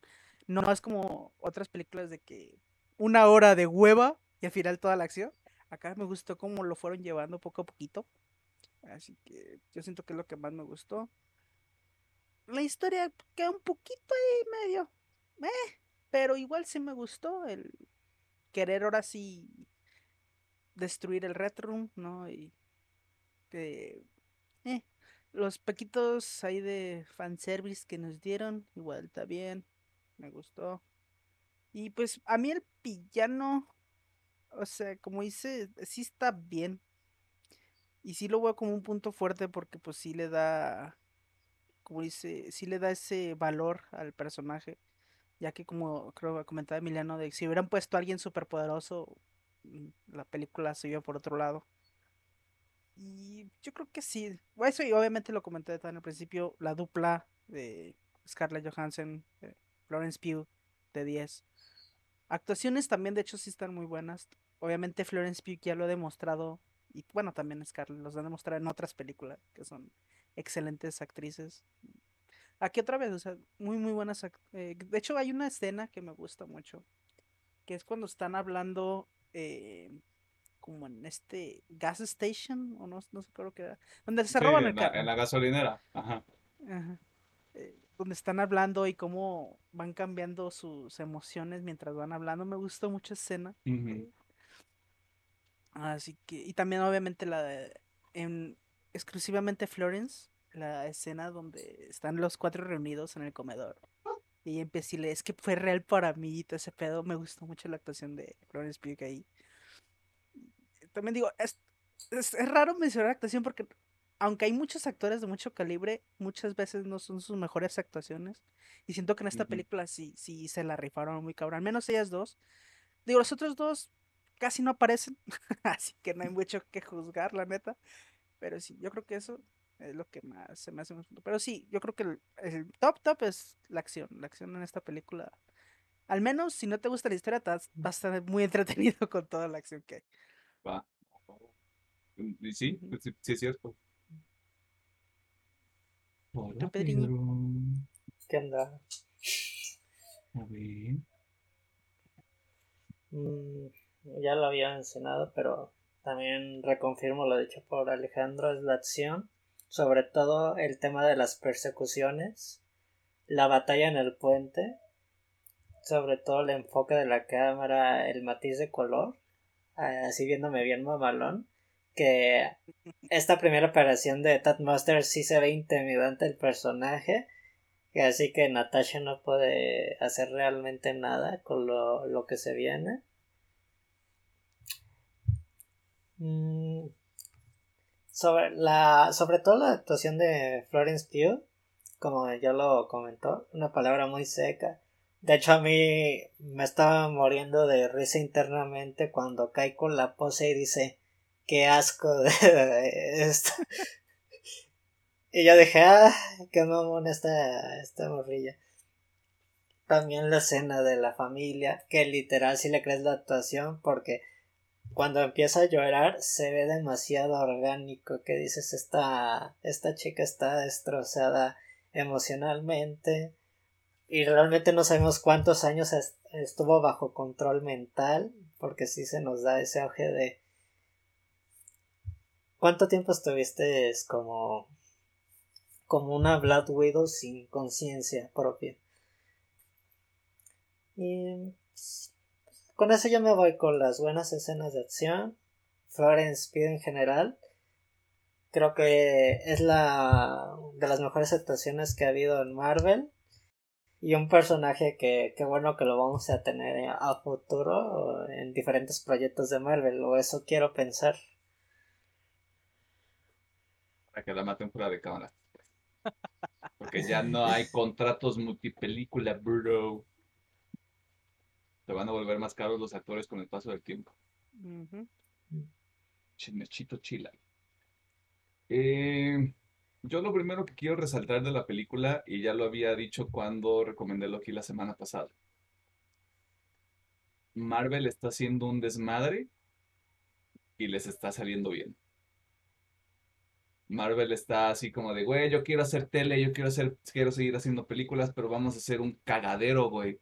WandaVision, vamos a hablar sobre este cómo superar la, muerte de alguien. Perdido. Este, Falcon and, the, Winter Soldier, vamos a hablar sobre los símbolos y el valor que tiene un personaje como el Capitán América, independientemente de quién sea. Loki, que el cotorreo es este pedo de la identidad de un personaje, independientemente de que sea héroe o villano. Y aquí es como de, pues vamos a hablar de la familia, ¿no? El centro de la sociedad pero está, está todo metido en, estas historias de superhéroes y de conflictos y de vamos a pegarnos madrazos, güey, pero tengo que superar todas estas cosas humanas, o sea, los personajes siguen siendo, siguen siendo la parte interesante de todo de todos los proyectos. Y justo eso me lleva a que las actuaciones, sí, a Chile vale la pena reconocerlo al 100%, específicamente Scarlett Johansson, que ya, o sea, se nota que es la última película que va a hacer. Y es como de, ya, güey, a Chile, vamos a meterle todos los pinches kilos. Porque es cierto, ya lo ha demostrado antes, sabe, sabe lo que está haciendo, tiene mucho talento la, la, este, la, la señor, señora Scarlett Johansson. Florence Pugh también. Recordé, recordé mucho Midsommar, que no es una película que me guste mucho, no me fascina esa película. Pero viéndolo en retrospectiva es como de claro, o sea, sabe actuar, tiene tablas, sabe lo que está haciendo. Y en esta película también se nota, porque justamente los momentos más emocionales de la película los tiene ese personaje, el de Yelena. Es como de, yo te siento, hermana. Estoy contigo, hermana. Y aunque sale muy poco, hay un momento entre Scarlett Johansson y Rachel Weisz, donde están en la casa, que es como, verga. Esto sí- eso sí está cabrón, porque es, es como esto, esta oposición de, es- esta familia ficticia regresó. Y solo le, solo le pude dar un consejo a la que era mi hija adoptiva y lo siguió, o sea, se quedó con eso. Creo que eso es parte del, del, viaje de ese personaje donde es como de, claro, si- siendo niñas en- dentro de este contexto de espías rusos y la chingada, es como de cómo vas a saber diferenciar entre, entre algo que es ficticio y algo que es verdad. Que la mejor ejemplificación es el personaje de, de Yelena, pero aquí es como, ok, ya, ya caché para dónde va esto. Y cuando las traiciona, pues me enojé mucho, ¿verdad? Pero ya luego es como de, ah, es todo parte de un plan. Por eso estoy diciendo que todo está bien, todo está chido. Vámonos, pues. Eh, otra vez, yo quiero recalcar, el villano es decente. Y está feo que el hecho de que sea decente sea una fortaleza, pero funciona. Y sí está culero que lo hayan este, eliminado en el tercer acto. Creo que hubiera estado bueno ver otra vez ese, ese ángulo, no, tal vez en la serie de Hawkeye, tal vez que algún, algún otro de los héroes de calle de Marvel lo, lo descubriera de alguna manera, que sabemos que Yelena va a seguir en el MCU de alguna manera, y que saliera con algunos otros héroes para ver qué, qué sucede ahí y ahora sí desmantelar esa organización completamente. Mm, Yo más que la acción, rescato las coreografías específicamente la pelea entre Natasha y Yelena, que fue así como de, se van a partir la... Alguien se, Alguien se rompió un hueso ahí, güey. A Chile. Alguien se rompió un hueso, güey. Fuera, fueran las actrices o fuera un- una doble, alguien se partió su madre. Y otra que también me gustó fue Natasha contra las otras viudas negras, ya en la habitación roja. Que sí es como de, ya, no, ya, ya. Pártanle, pártanle su madre, de todas maneras va a seguir viva, pero, pero esa secuencia se me hace muy buena. Y son las cosas que más rescato. Algo que no sé si es bueno o es malo es David Harbour, porque yo sé que hace el esfuerzo, pero los personajes que le están dando no, no, no, no le No le dan, ayudan. no le ayudan. Me recordó mucho a Hopper en Stranger Things 3. Hopper en Stranger Things 3 es de las peores cosas que tiene esa temporada, de las peores. Pero es el personaje, sé que no es el actor, güey. Sí, sí, sí. Y cómo, cómo está construido, y es como. Puede hacer más, yo sé que puede hacer más, pero no le dejan al chavo, Mm. al señor, pues. De hecho, otro punto que, digo, si ya terminaste, eh, que, que sí me gustó fue la escena post créditos y creo que nadie ha hablado, no hemos hablado de esa madre. Ah, perfecto. Este me gustó. Ese sí me gustó. Digo, creo que es la única razón, la escena post créditos, para tener esta película a este tiempo. Es la, la bonita escena post créditos, me gustó. Obviamente, incluso, o sea, es lo que digo, incluso en la escena post créditos, Florence Pugh dando cátedra de cómo actuar, güey. Esa pinche escena también me gustó mucho. O sea, cuando está ahí en la tumba. Y pues también siento que la presentación del personaje como Valentina antes, obviamente no, no digo esta escena, pero antes hubiera causado más impacto en su aparición en, en Bucky. y Falcon and the Winter. Soldier. Sí, sí, sí. Hubiera causado más impacto que tuviéramos tenido a Valentina antes, pero bueno, igual aquí me gusta. Muy probablemente en el futuro veamos a los Thunderbolts, que ya está cantado que esa vieja lo está Está juntando. cantado. Eh, va a estar interesante ver una. Supongo que primero lo van a manejar tipo villanos, o sea, ver a los nuevos Avengers contra los Thunderbolts. Y ya después a lo mejor se van a unir y una mierda así. pues, pues, Es que yo creo que para, más o menos para allá va, güey. O sea, no van a ser los Thunderbolts. Van a ser los Dark Avengers. Puede ser, también puede ser. Porque ya tienes a Capitán América y ya tienes a, a Black Widow. Pues que, de hecho, esos dos estuvieron en los, tanto en los Thunderbolts. Bueno, Black Widow no estuvo en los Dark Avengers, pero. O sea, tanto en los el Capitán estuvo en los dos equipos, Thunderbolts y Dark Avengers. Este, ¿y qué te iba a decir? O sea, se me hace extraño que Tadeusz Ross siga siendo un personaje dentro del MCU. Se me hace extraño. Es todo lo que voy a decir. No, no, Ahorita lo yo no están voy a decir, desperdiciando mucho. Sí, Ahorita lo están sí, desperdiciando mucho. Siento que al final sí lo van a hacer en Red Hulk. Tiene que ser Red Hulk, si no, ¿para qué chingo lo tienes ahí? Sí, güey, o sea, ¿cuál es el punto aquí? Sí, pero ahorita se siente muy desaprovechado. Pues espero que el futuro lo veamos como un Red Hulk. Porque si no es, si no es Red Hulk, va a ser abominación, güey. Algo que hemos visto en los últimos contenidos de Marvel es que como se ha estado queriendo recuperar la mitología de, del personaje de Hulk, ya lo vimos en el tráiler de Shang-Chi y ahora también en esta película con el, con el general Ross. Por algo los están sacando y obviamente Alejandro pues también le, le doy toda la razón. Pues a huevo va a ser Red Hulk. ¿Para qué, ¿Para qué me lo siguen sacando a este don si realmente lo único que hace es andar de como el director de la prisión que no hace nada y se le De, escapan de sus darse de caca grande, güey. Y todos los pulsos se elevan. Ajá. O sea- Y la escena post créditos también obviamente me gustó. Obviamente más si vieron Falcon y en The Winter Soldier, obviamente les va a gustar más la imagen. Dices, ah, huevo, se va a pelear un tiro con, con Hawkeye y también me pone el contexto. ¿Cómo diablos sabe Yelena que Hawkeye estuvo en la muerte de, de Natasha? Así como que eso me sacó de, del mood. de, ¿Y tú cómo sabes eso? Obviamente yo sé que van a terminar siendo amigos posiblemente que ser le va a miguis. amigos. Y a algo a que Budapest. ya lo hemos dicho es que Marvel está haciendo varios caminos, pero realmente no veo una línea donde todo se complemente. No sé si al final va a ser esto.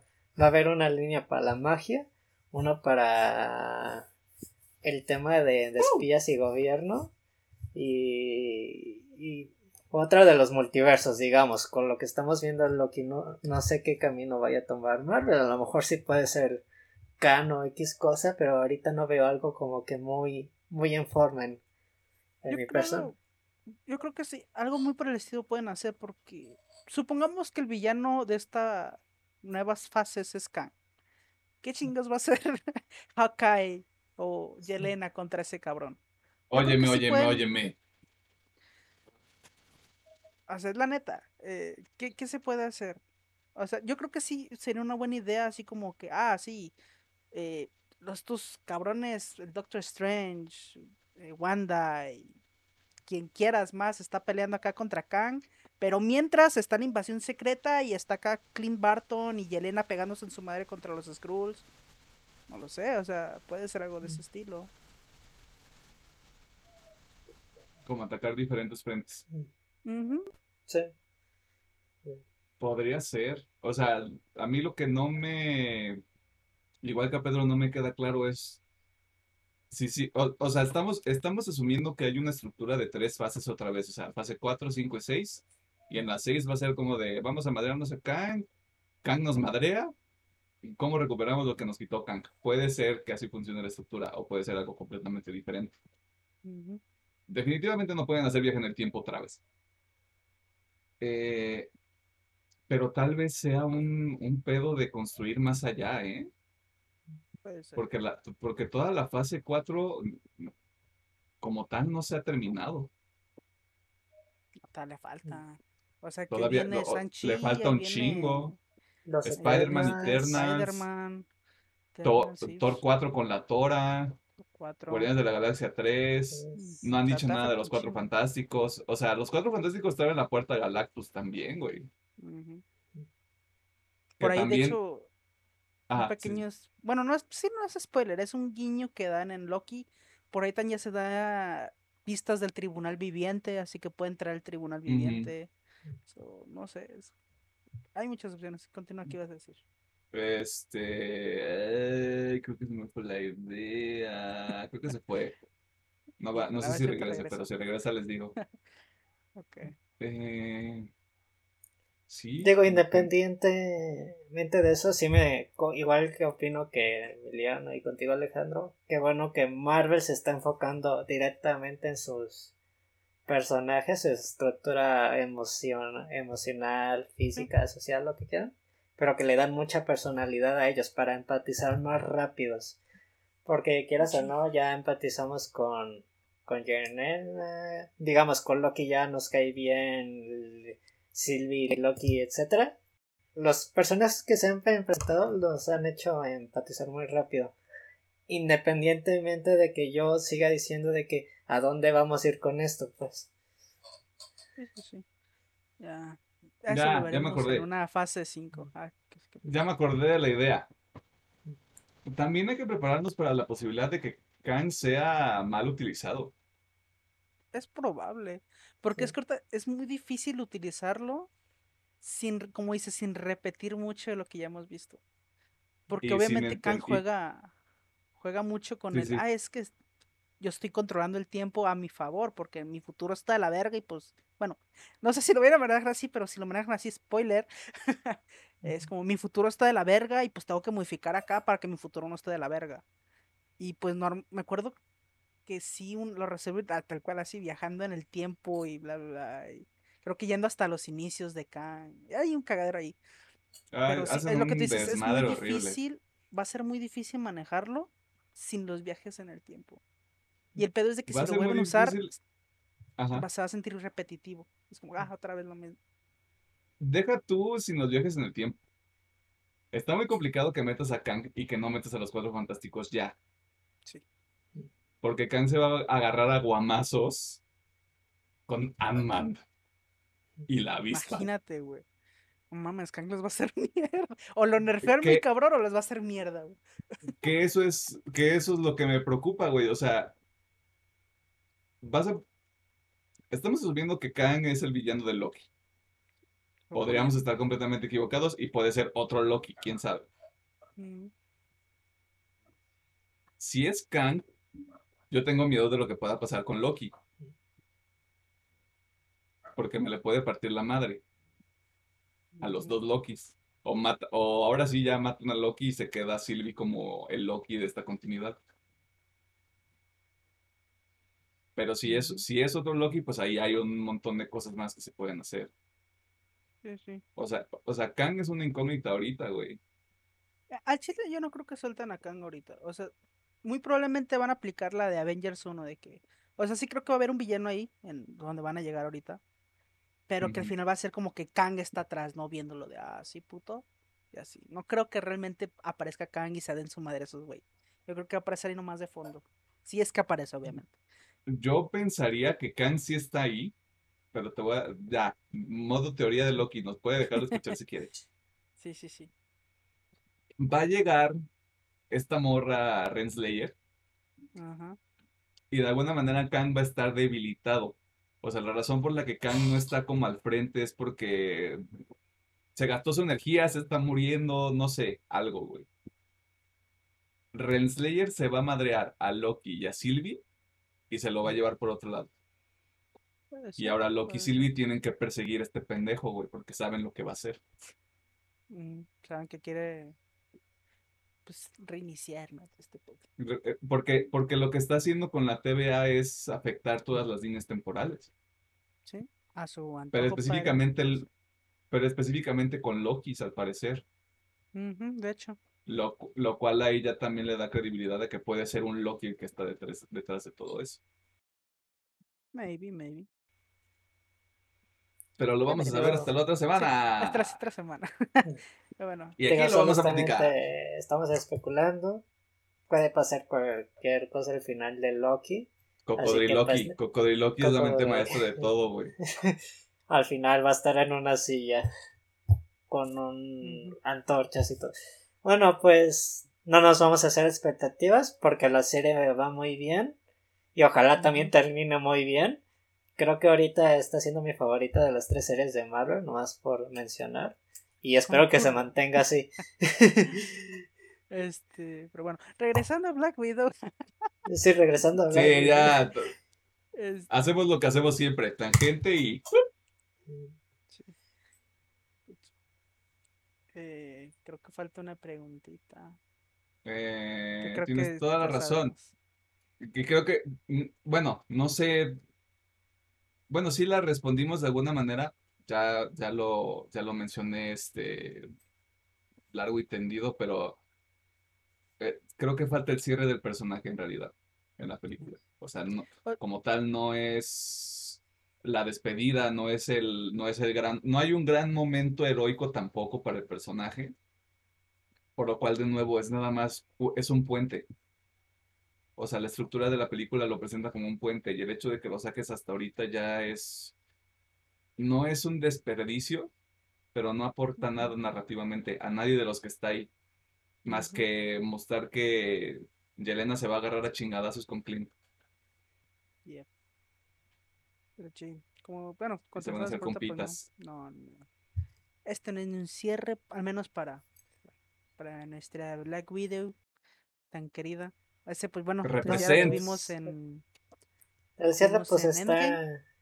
En Endgame, como dice Alejandro, y pues ya pues a futuro cuando uno quiera echarse sus maratones o algo, ya la puede organizar donde ya empate toda Sí. perfectamente, pero Ya digamos en te este momento, ajá, ahora pues no nos empata tristemente y no sirve como tal el cierre que todos queríamos, porque realmente es el de Endgame, queramos o no su cierre de personaje.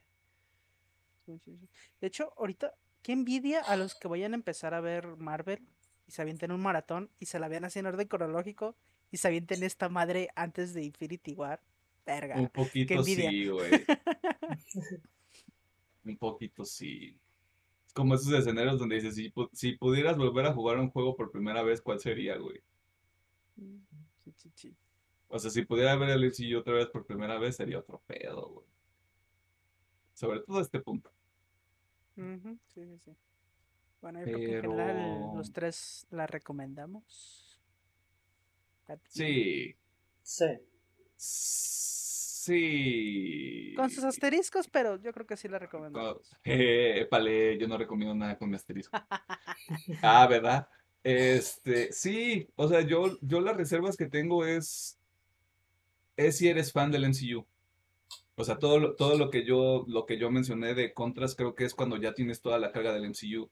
Si nada más es de las películas que ves aleatoriamente porque tu pareja te obliga a ir a verlas o porque crees que no hay nada mejor en el cine y jalaste a ver eso, cumple, entretenida, como decía al principio, funciona. No hay más. Si, eres, si ya has visto todas las otras películas del MCU, yo creo que ahí es donde empiezas a, a, a notar cosas o a, a- perder un poquito el factor diversión de la película. A menos que haya algo que ustedes quieran agregar. Pero pequeño. Vayan a está- Entonces, es-. Sí, sí, vayan, hagan paro, apoyen el movimiento feminista. No es cierto, aquí no hay agenda, esta película no tiene agenda. Y si alguien les dice que sí, díganle que me arrobe para partirnos la madre. Esos fueron nuestros comentarios sobre Black Widow, la película más reciente del MCU hasta este momento, 11 de julio que estamos grabando esto. Eh, si estás de acuerdo con nuestras opiniones, comentarios, pues ahí está la sección que se llama de esa misma manera en YouTube. Si no están las redes sociales del programa, Proyecto eh, este pasatiempo que tenemos nosotros de alguna manera. Y vámonos a las recomendaciones de la semana porque ya va a empezar el partido de la Euro. Va a ganar Sí, Italia, uf. perros. Va a ganar Italia. Ay, no, esto- Sí, va a ganar Italia. Y si gana Inglaterra me voy a enojar.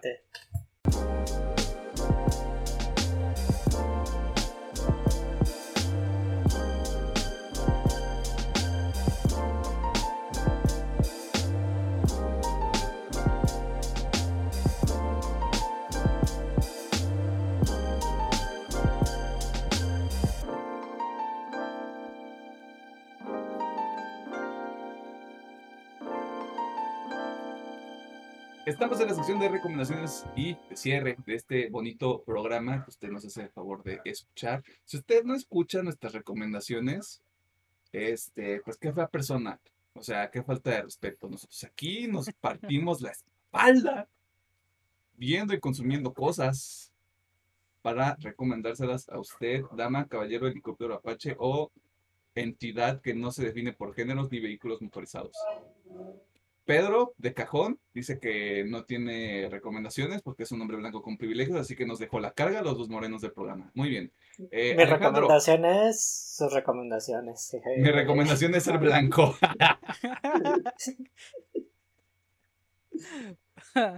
¡Yas! Yeah. Alejandro. ¿qué vas a recomendar esta semana? Bien, yo traigo dos series y una rolita. Vamos a empezar por la rolita. Eh, Básicamente les voy a recomendar la banda Eidola. Eidola, no sé Mm. cómo se pronuncia. eh, Sí. eh, con su cancioncita Counterfeit, Counterfeit Shrines. Eh, yo, en mi, al menos en mi timeline, vi mucho hype por esta banda. Yo no había tenido el placer, jamás sé que tiene, o sea, por lo que vi tiene desde como 10 años ya, 10, 11 años, y yo jamás los había escuchado. Me gusta, me gustó bastante, obviamente eh, lo obvio me recordó mucho pues, a Dance, obviamente está muy difícil. La banda que ahí. todavía no vamos a recomendar. Sí, a Dance. Y aparte también me recomendó mucho otra banda llamada Hans Lighthouses. Mm. Eh, entonces, me gustó, está buenarda. Eh, si no han escuchado Dance, también escúchenla, pero, o sea, la banda está padre. Creo que es una mezcla muy parecida a Dance, hace algo así como rock, punk y lo que sea que se pueda mezclar ahí. Eh, Funky. está muy padre, la neta. Es muy funky, sí, o sea, está muy padre. Funky, jazz. Ujú, Sí, sí, sí, de lo que caiga. Dénsela, está muy buena la rolita. Y por series, eh, voy a recomendar la que ya comenté que había estado viendo, que es Mindhunters en Netflix.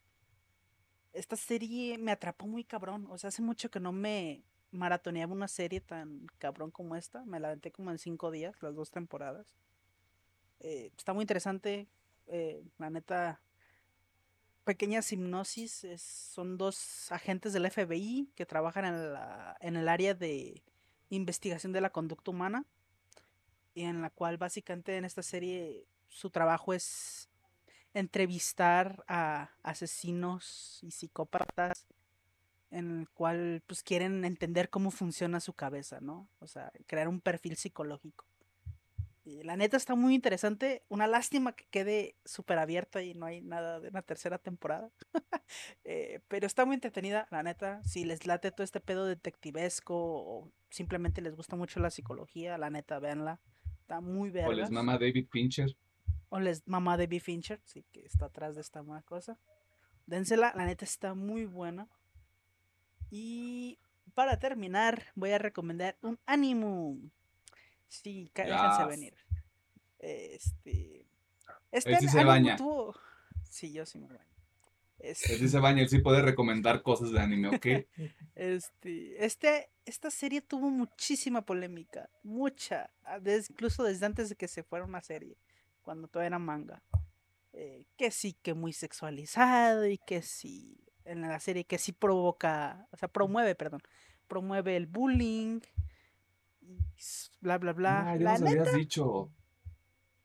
sí, la neta. O sea, los primeros episodios pueden dar ese, ese perfil de que, ah, es que está promoviendo el bullying. Pero yo siento que conforme avanza la serie toma otro rumbo. Eh, bueno, estoy hablando de Nagatoro. No voy a decir el nombre completo porque el chile está bien raro. Algo y, sabe que busque Nagatoro, en Google y le sale. Sí, más ponga Nagatoro y te va a salir. Este, esta es una serie de comedia romántica. Así, sencillita. Y a mí el chile cumplió su propósito, me hizo reír muchísimo. Ya estaba cagado de risa con esta serie. E incluso los momentos románticos hasta me los, sí me los cogí y dije, ay, mira, qué bonito. Qué pinche Ay, el amor es una magia. una, una, simple este, fantasía. Sí, así que está bien. Entiendo que si ven los primeros episodios y les da ese feeling de es que está promoviendo el bullying, sí se siente, a eso sí no se lo puedo negar, sí se siente.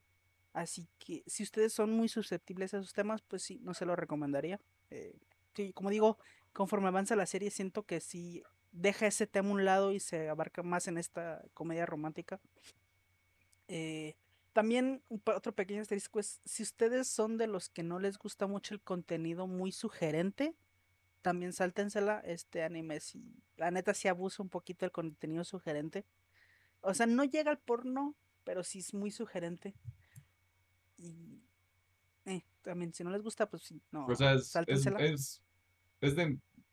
No, el anime no es de nicho como tal, pero este sí, o sea, por, por la, la temática y pues cómo lo presenta, ¿no? Sí, sí, sí, sí. Este, pero aún así, yo siento que cumple su cometido, al menos en mí, o sea, me hizo reír mucho. Por algo yo veo una comedia, es para que me agarre, esta me hizo reír muchísimo. Y pues tiene sus toquecillos ahí medio romanticones, bonitos. Así que yo sí le recomiendo Nagatoro algo, solamente pónganle Nagatoro. Está en Crunchyroll. El amor te cambió, bro, te cambió para bien. Supongo. Ah, ¿verdad? ¿Qué dijiste? Iba a decir, ah, ah ¿verdad? luego, luego, no, güey, no, todo mal, ¿qué crees? ¿Que todo es chiste aquí o que no? Pero sí, ya, eso son mis tres recomendaciones de esta semana. Luego, luego, la locura. Ok, Eidola, Counterfeit, Shrines, Mindhunter en Netflix y Nagatoro, que ahorita está en Crunchyroll. Crunchyroll, yes. Nagatoro con su asterisco particular. Sí. Ok, eh, pues para empezar en, un orden este, descendiente al tuyo, voy a recomendar una película que estuvo nominada a los Oscars hace un año, hace dos años. Se llama Contra lo Imposible. El título original es Ford contra Ferrari. Es una película de coches. Y eso inmediatamente va a hacer que la gente diga, ay, no mames, güey, qué pizza hueva, güey. Yo no sé nada de coches. Es una gran película.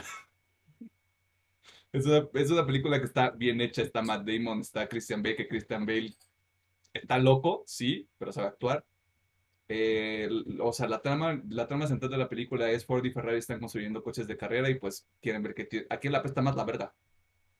Este, y esto es todo eso. Es, sí suena como muy, muy simplona la, la, trama y es como muy, muy técnico en algún sentido con el tema del, del desarrollo de los coches, pero tiene, tiene ese factor humano de un vato pueblerino te puede crear un carro chingón a ti que eres una empresa super mamona y la madre. Y aparte es la persona que lo maneja y, y este personaje es interpretado por Christian Bale.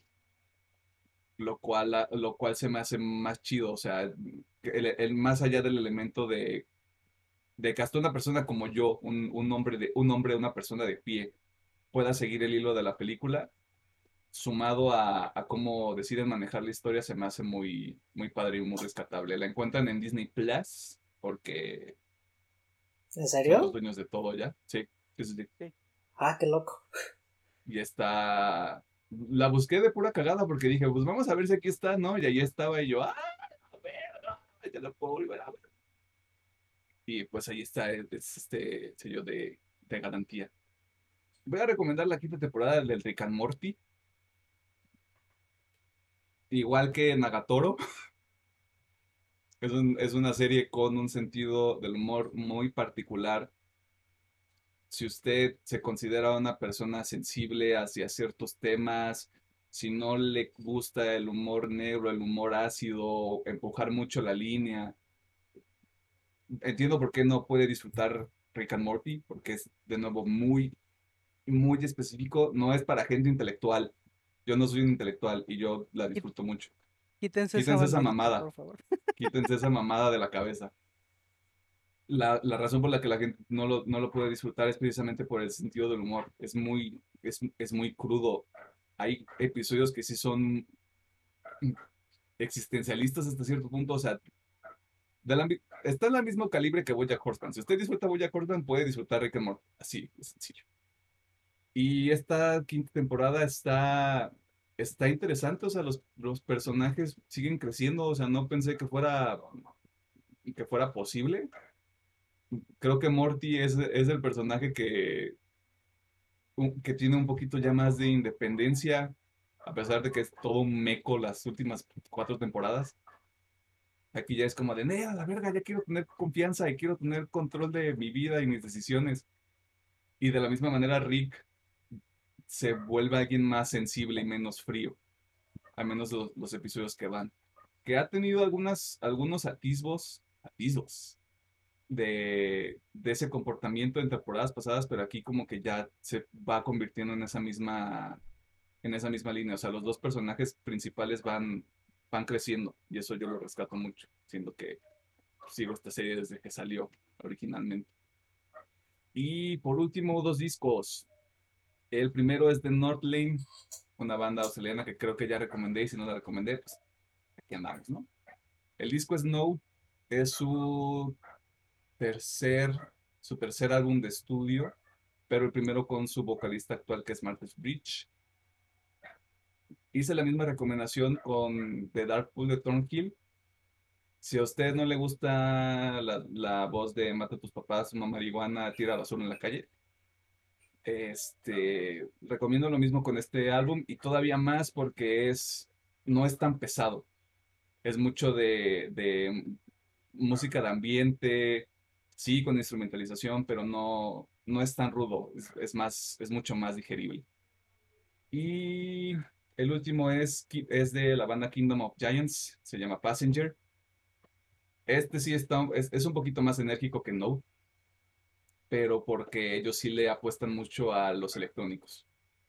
Si es, si es metal, eh, pero trae ahí como su vibra de vamos a meterle un poquito de pop, vamos a meterle mucho, mucho a teclados, sintetizadores, efectos de todo tipo. Y es un buen disco para escuchar en el gimnasio. Es la mejor manera para, para describirlo. A menos de que a Pedro se le haya ocurrido otra recomendación a lo largo de esta sección, que parece que no, porque como Ser siempre quiere blanco. dejar que la pala- las palabras finales es sea blanco. Quien lo dice, el hombre blanco. Claro, el privilegio. Flexeando el privilegio. Tú muy mal, Pedro. ¿Por qué tenemos un programa contigo? ¿Te van a Porque funar o te van a cancelar? Eh, ¿Saben qué es broma? El internet no perdona, Pedro. Twitter no perdona. A Twitter no perdona. Siempre hay un tweet. Siempre hay un tweet, siempre hay un video. Me pedo Mira, si te hace-. Si te hacen un Just Stop, yo ya no te hablo. Que por cierto, saludos a Just Stop en la cárcel. Al chile no. Es show, es show. Bueno, sí voy a hacer dos recomendaciones. Ah, no, pues te- la pelas y se va hasta la otra semana. ¡Vámonos! Pues ni modo. Es cierto, haz lo que quieras. Eres el hombre blanco de este programa. No, ya, ya la otra semana. tenía nada. Mm, No te voy a rogar, ¿eh? Uh, Pues está bien. Problemas No, maritales era el show. Es puro No. cotorreo, raza. Si vas a dar tus recomendaciones, dalas ya. O sea, ya, en, en esposa. Mira, si lo vas a hacer ya. Es vera broma.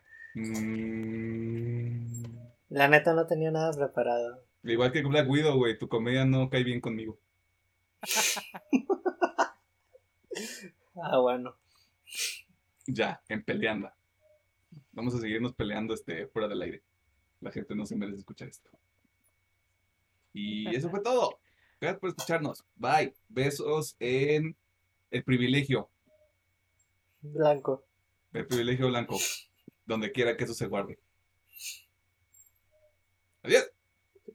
Bye. Bye.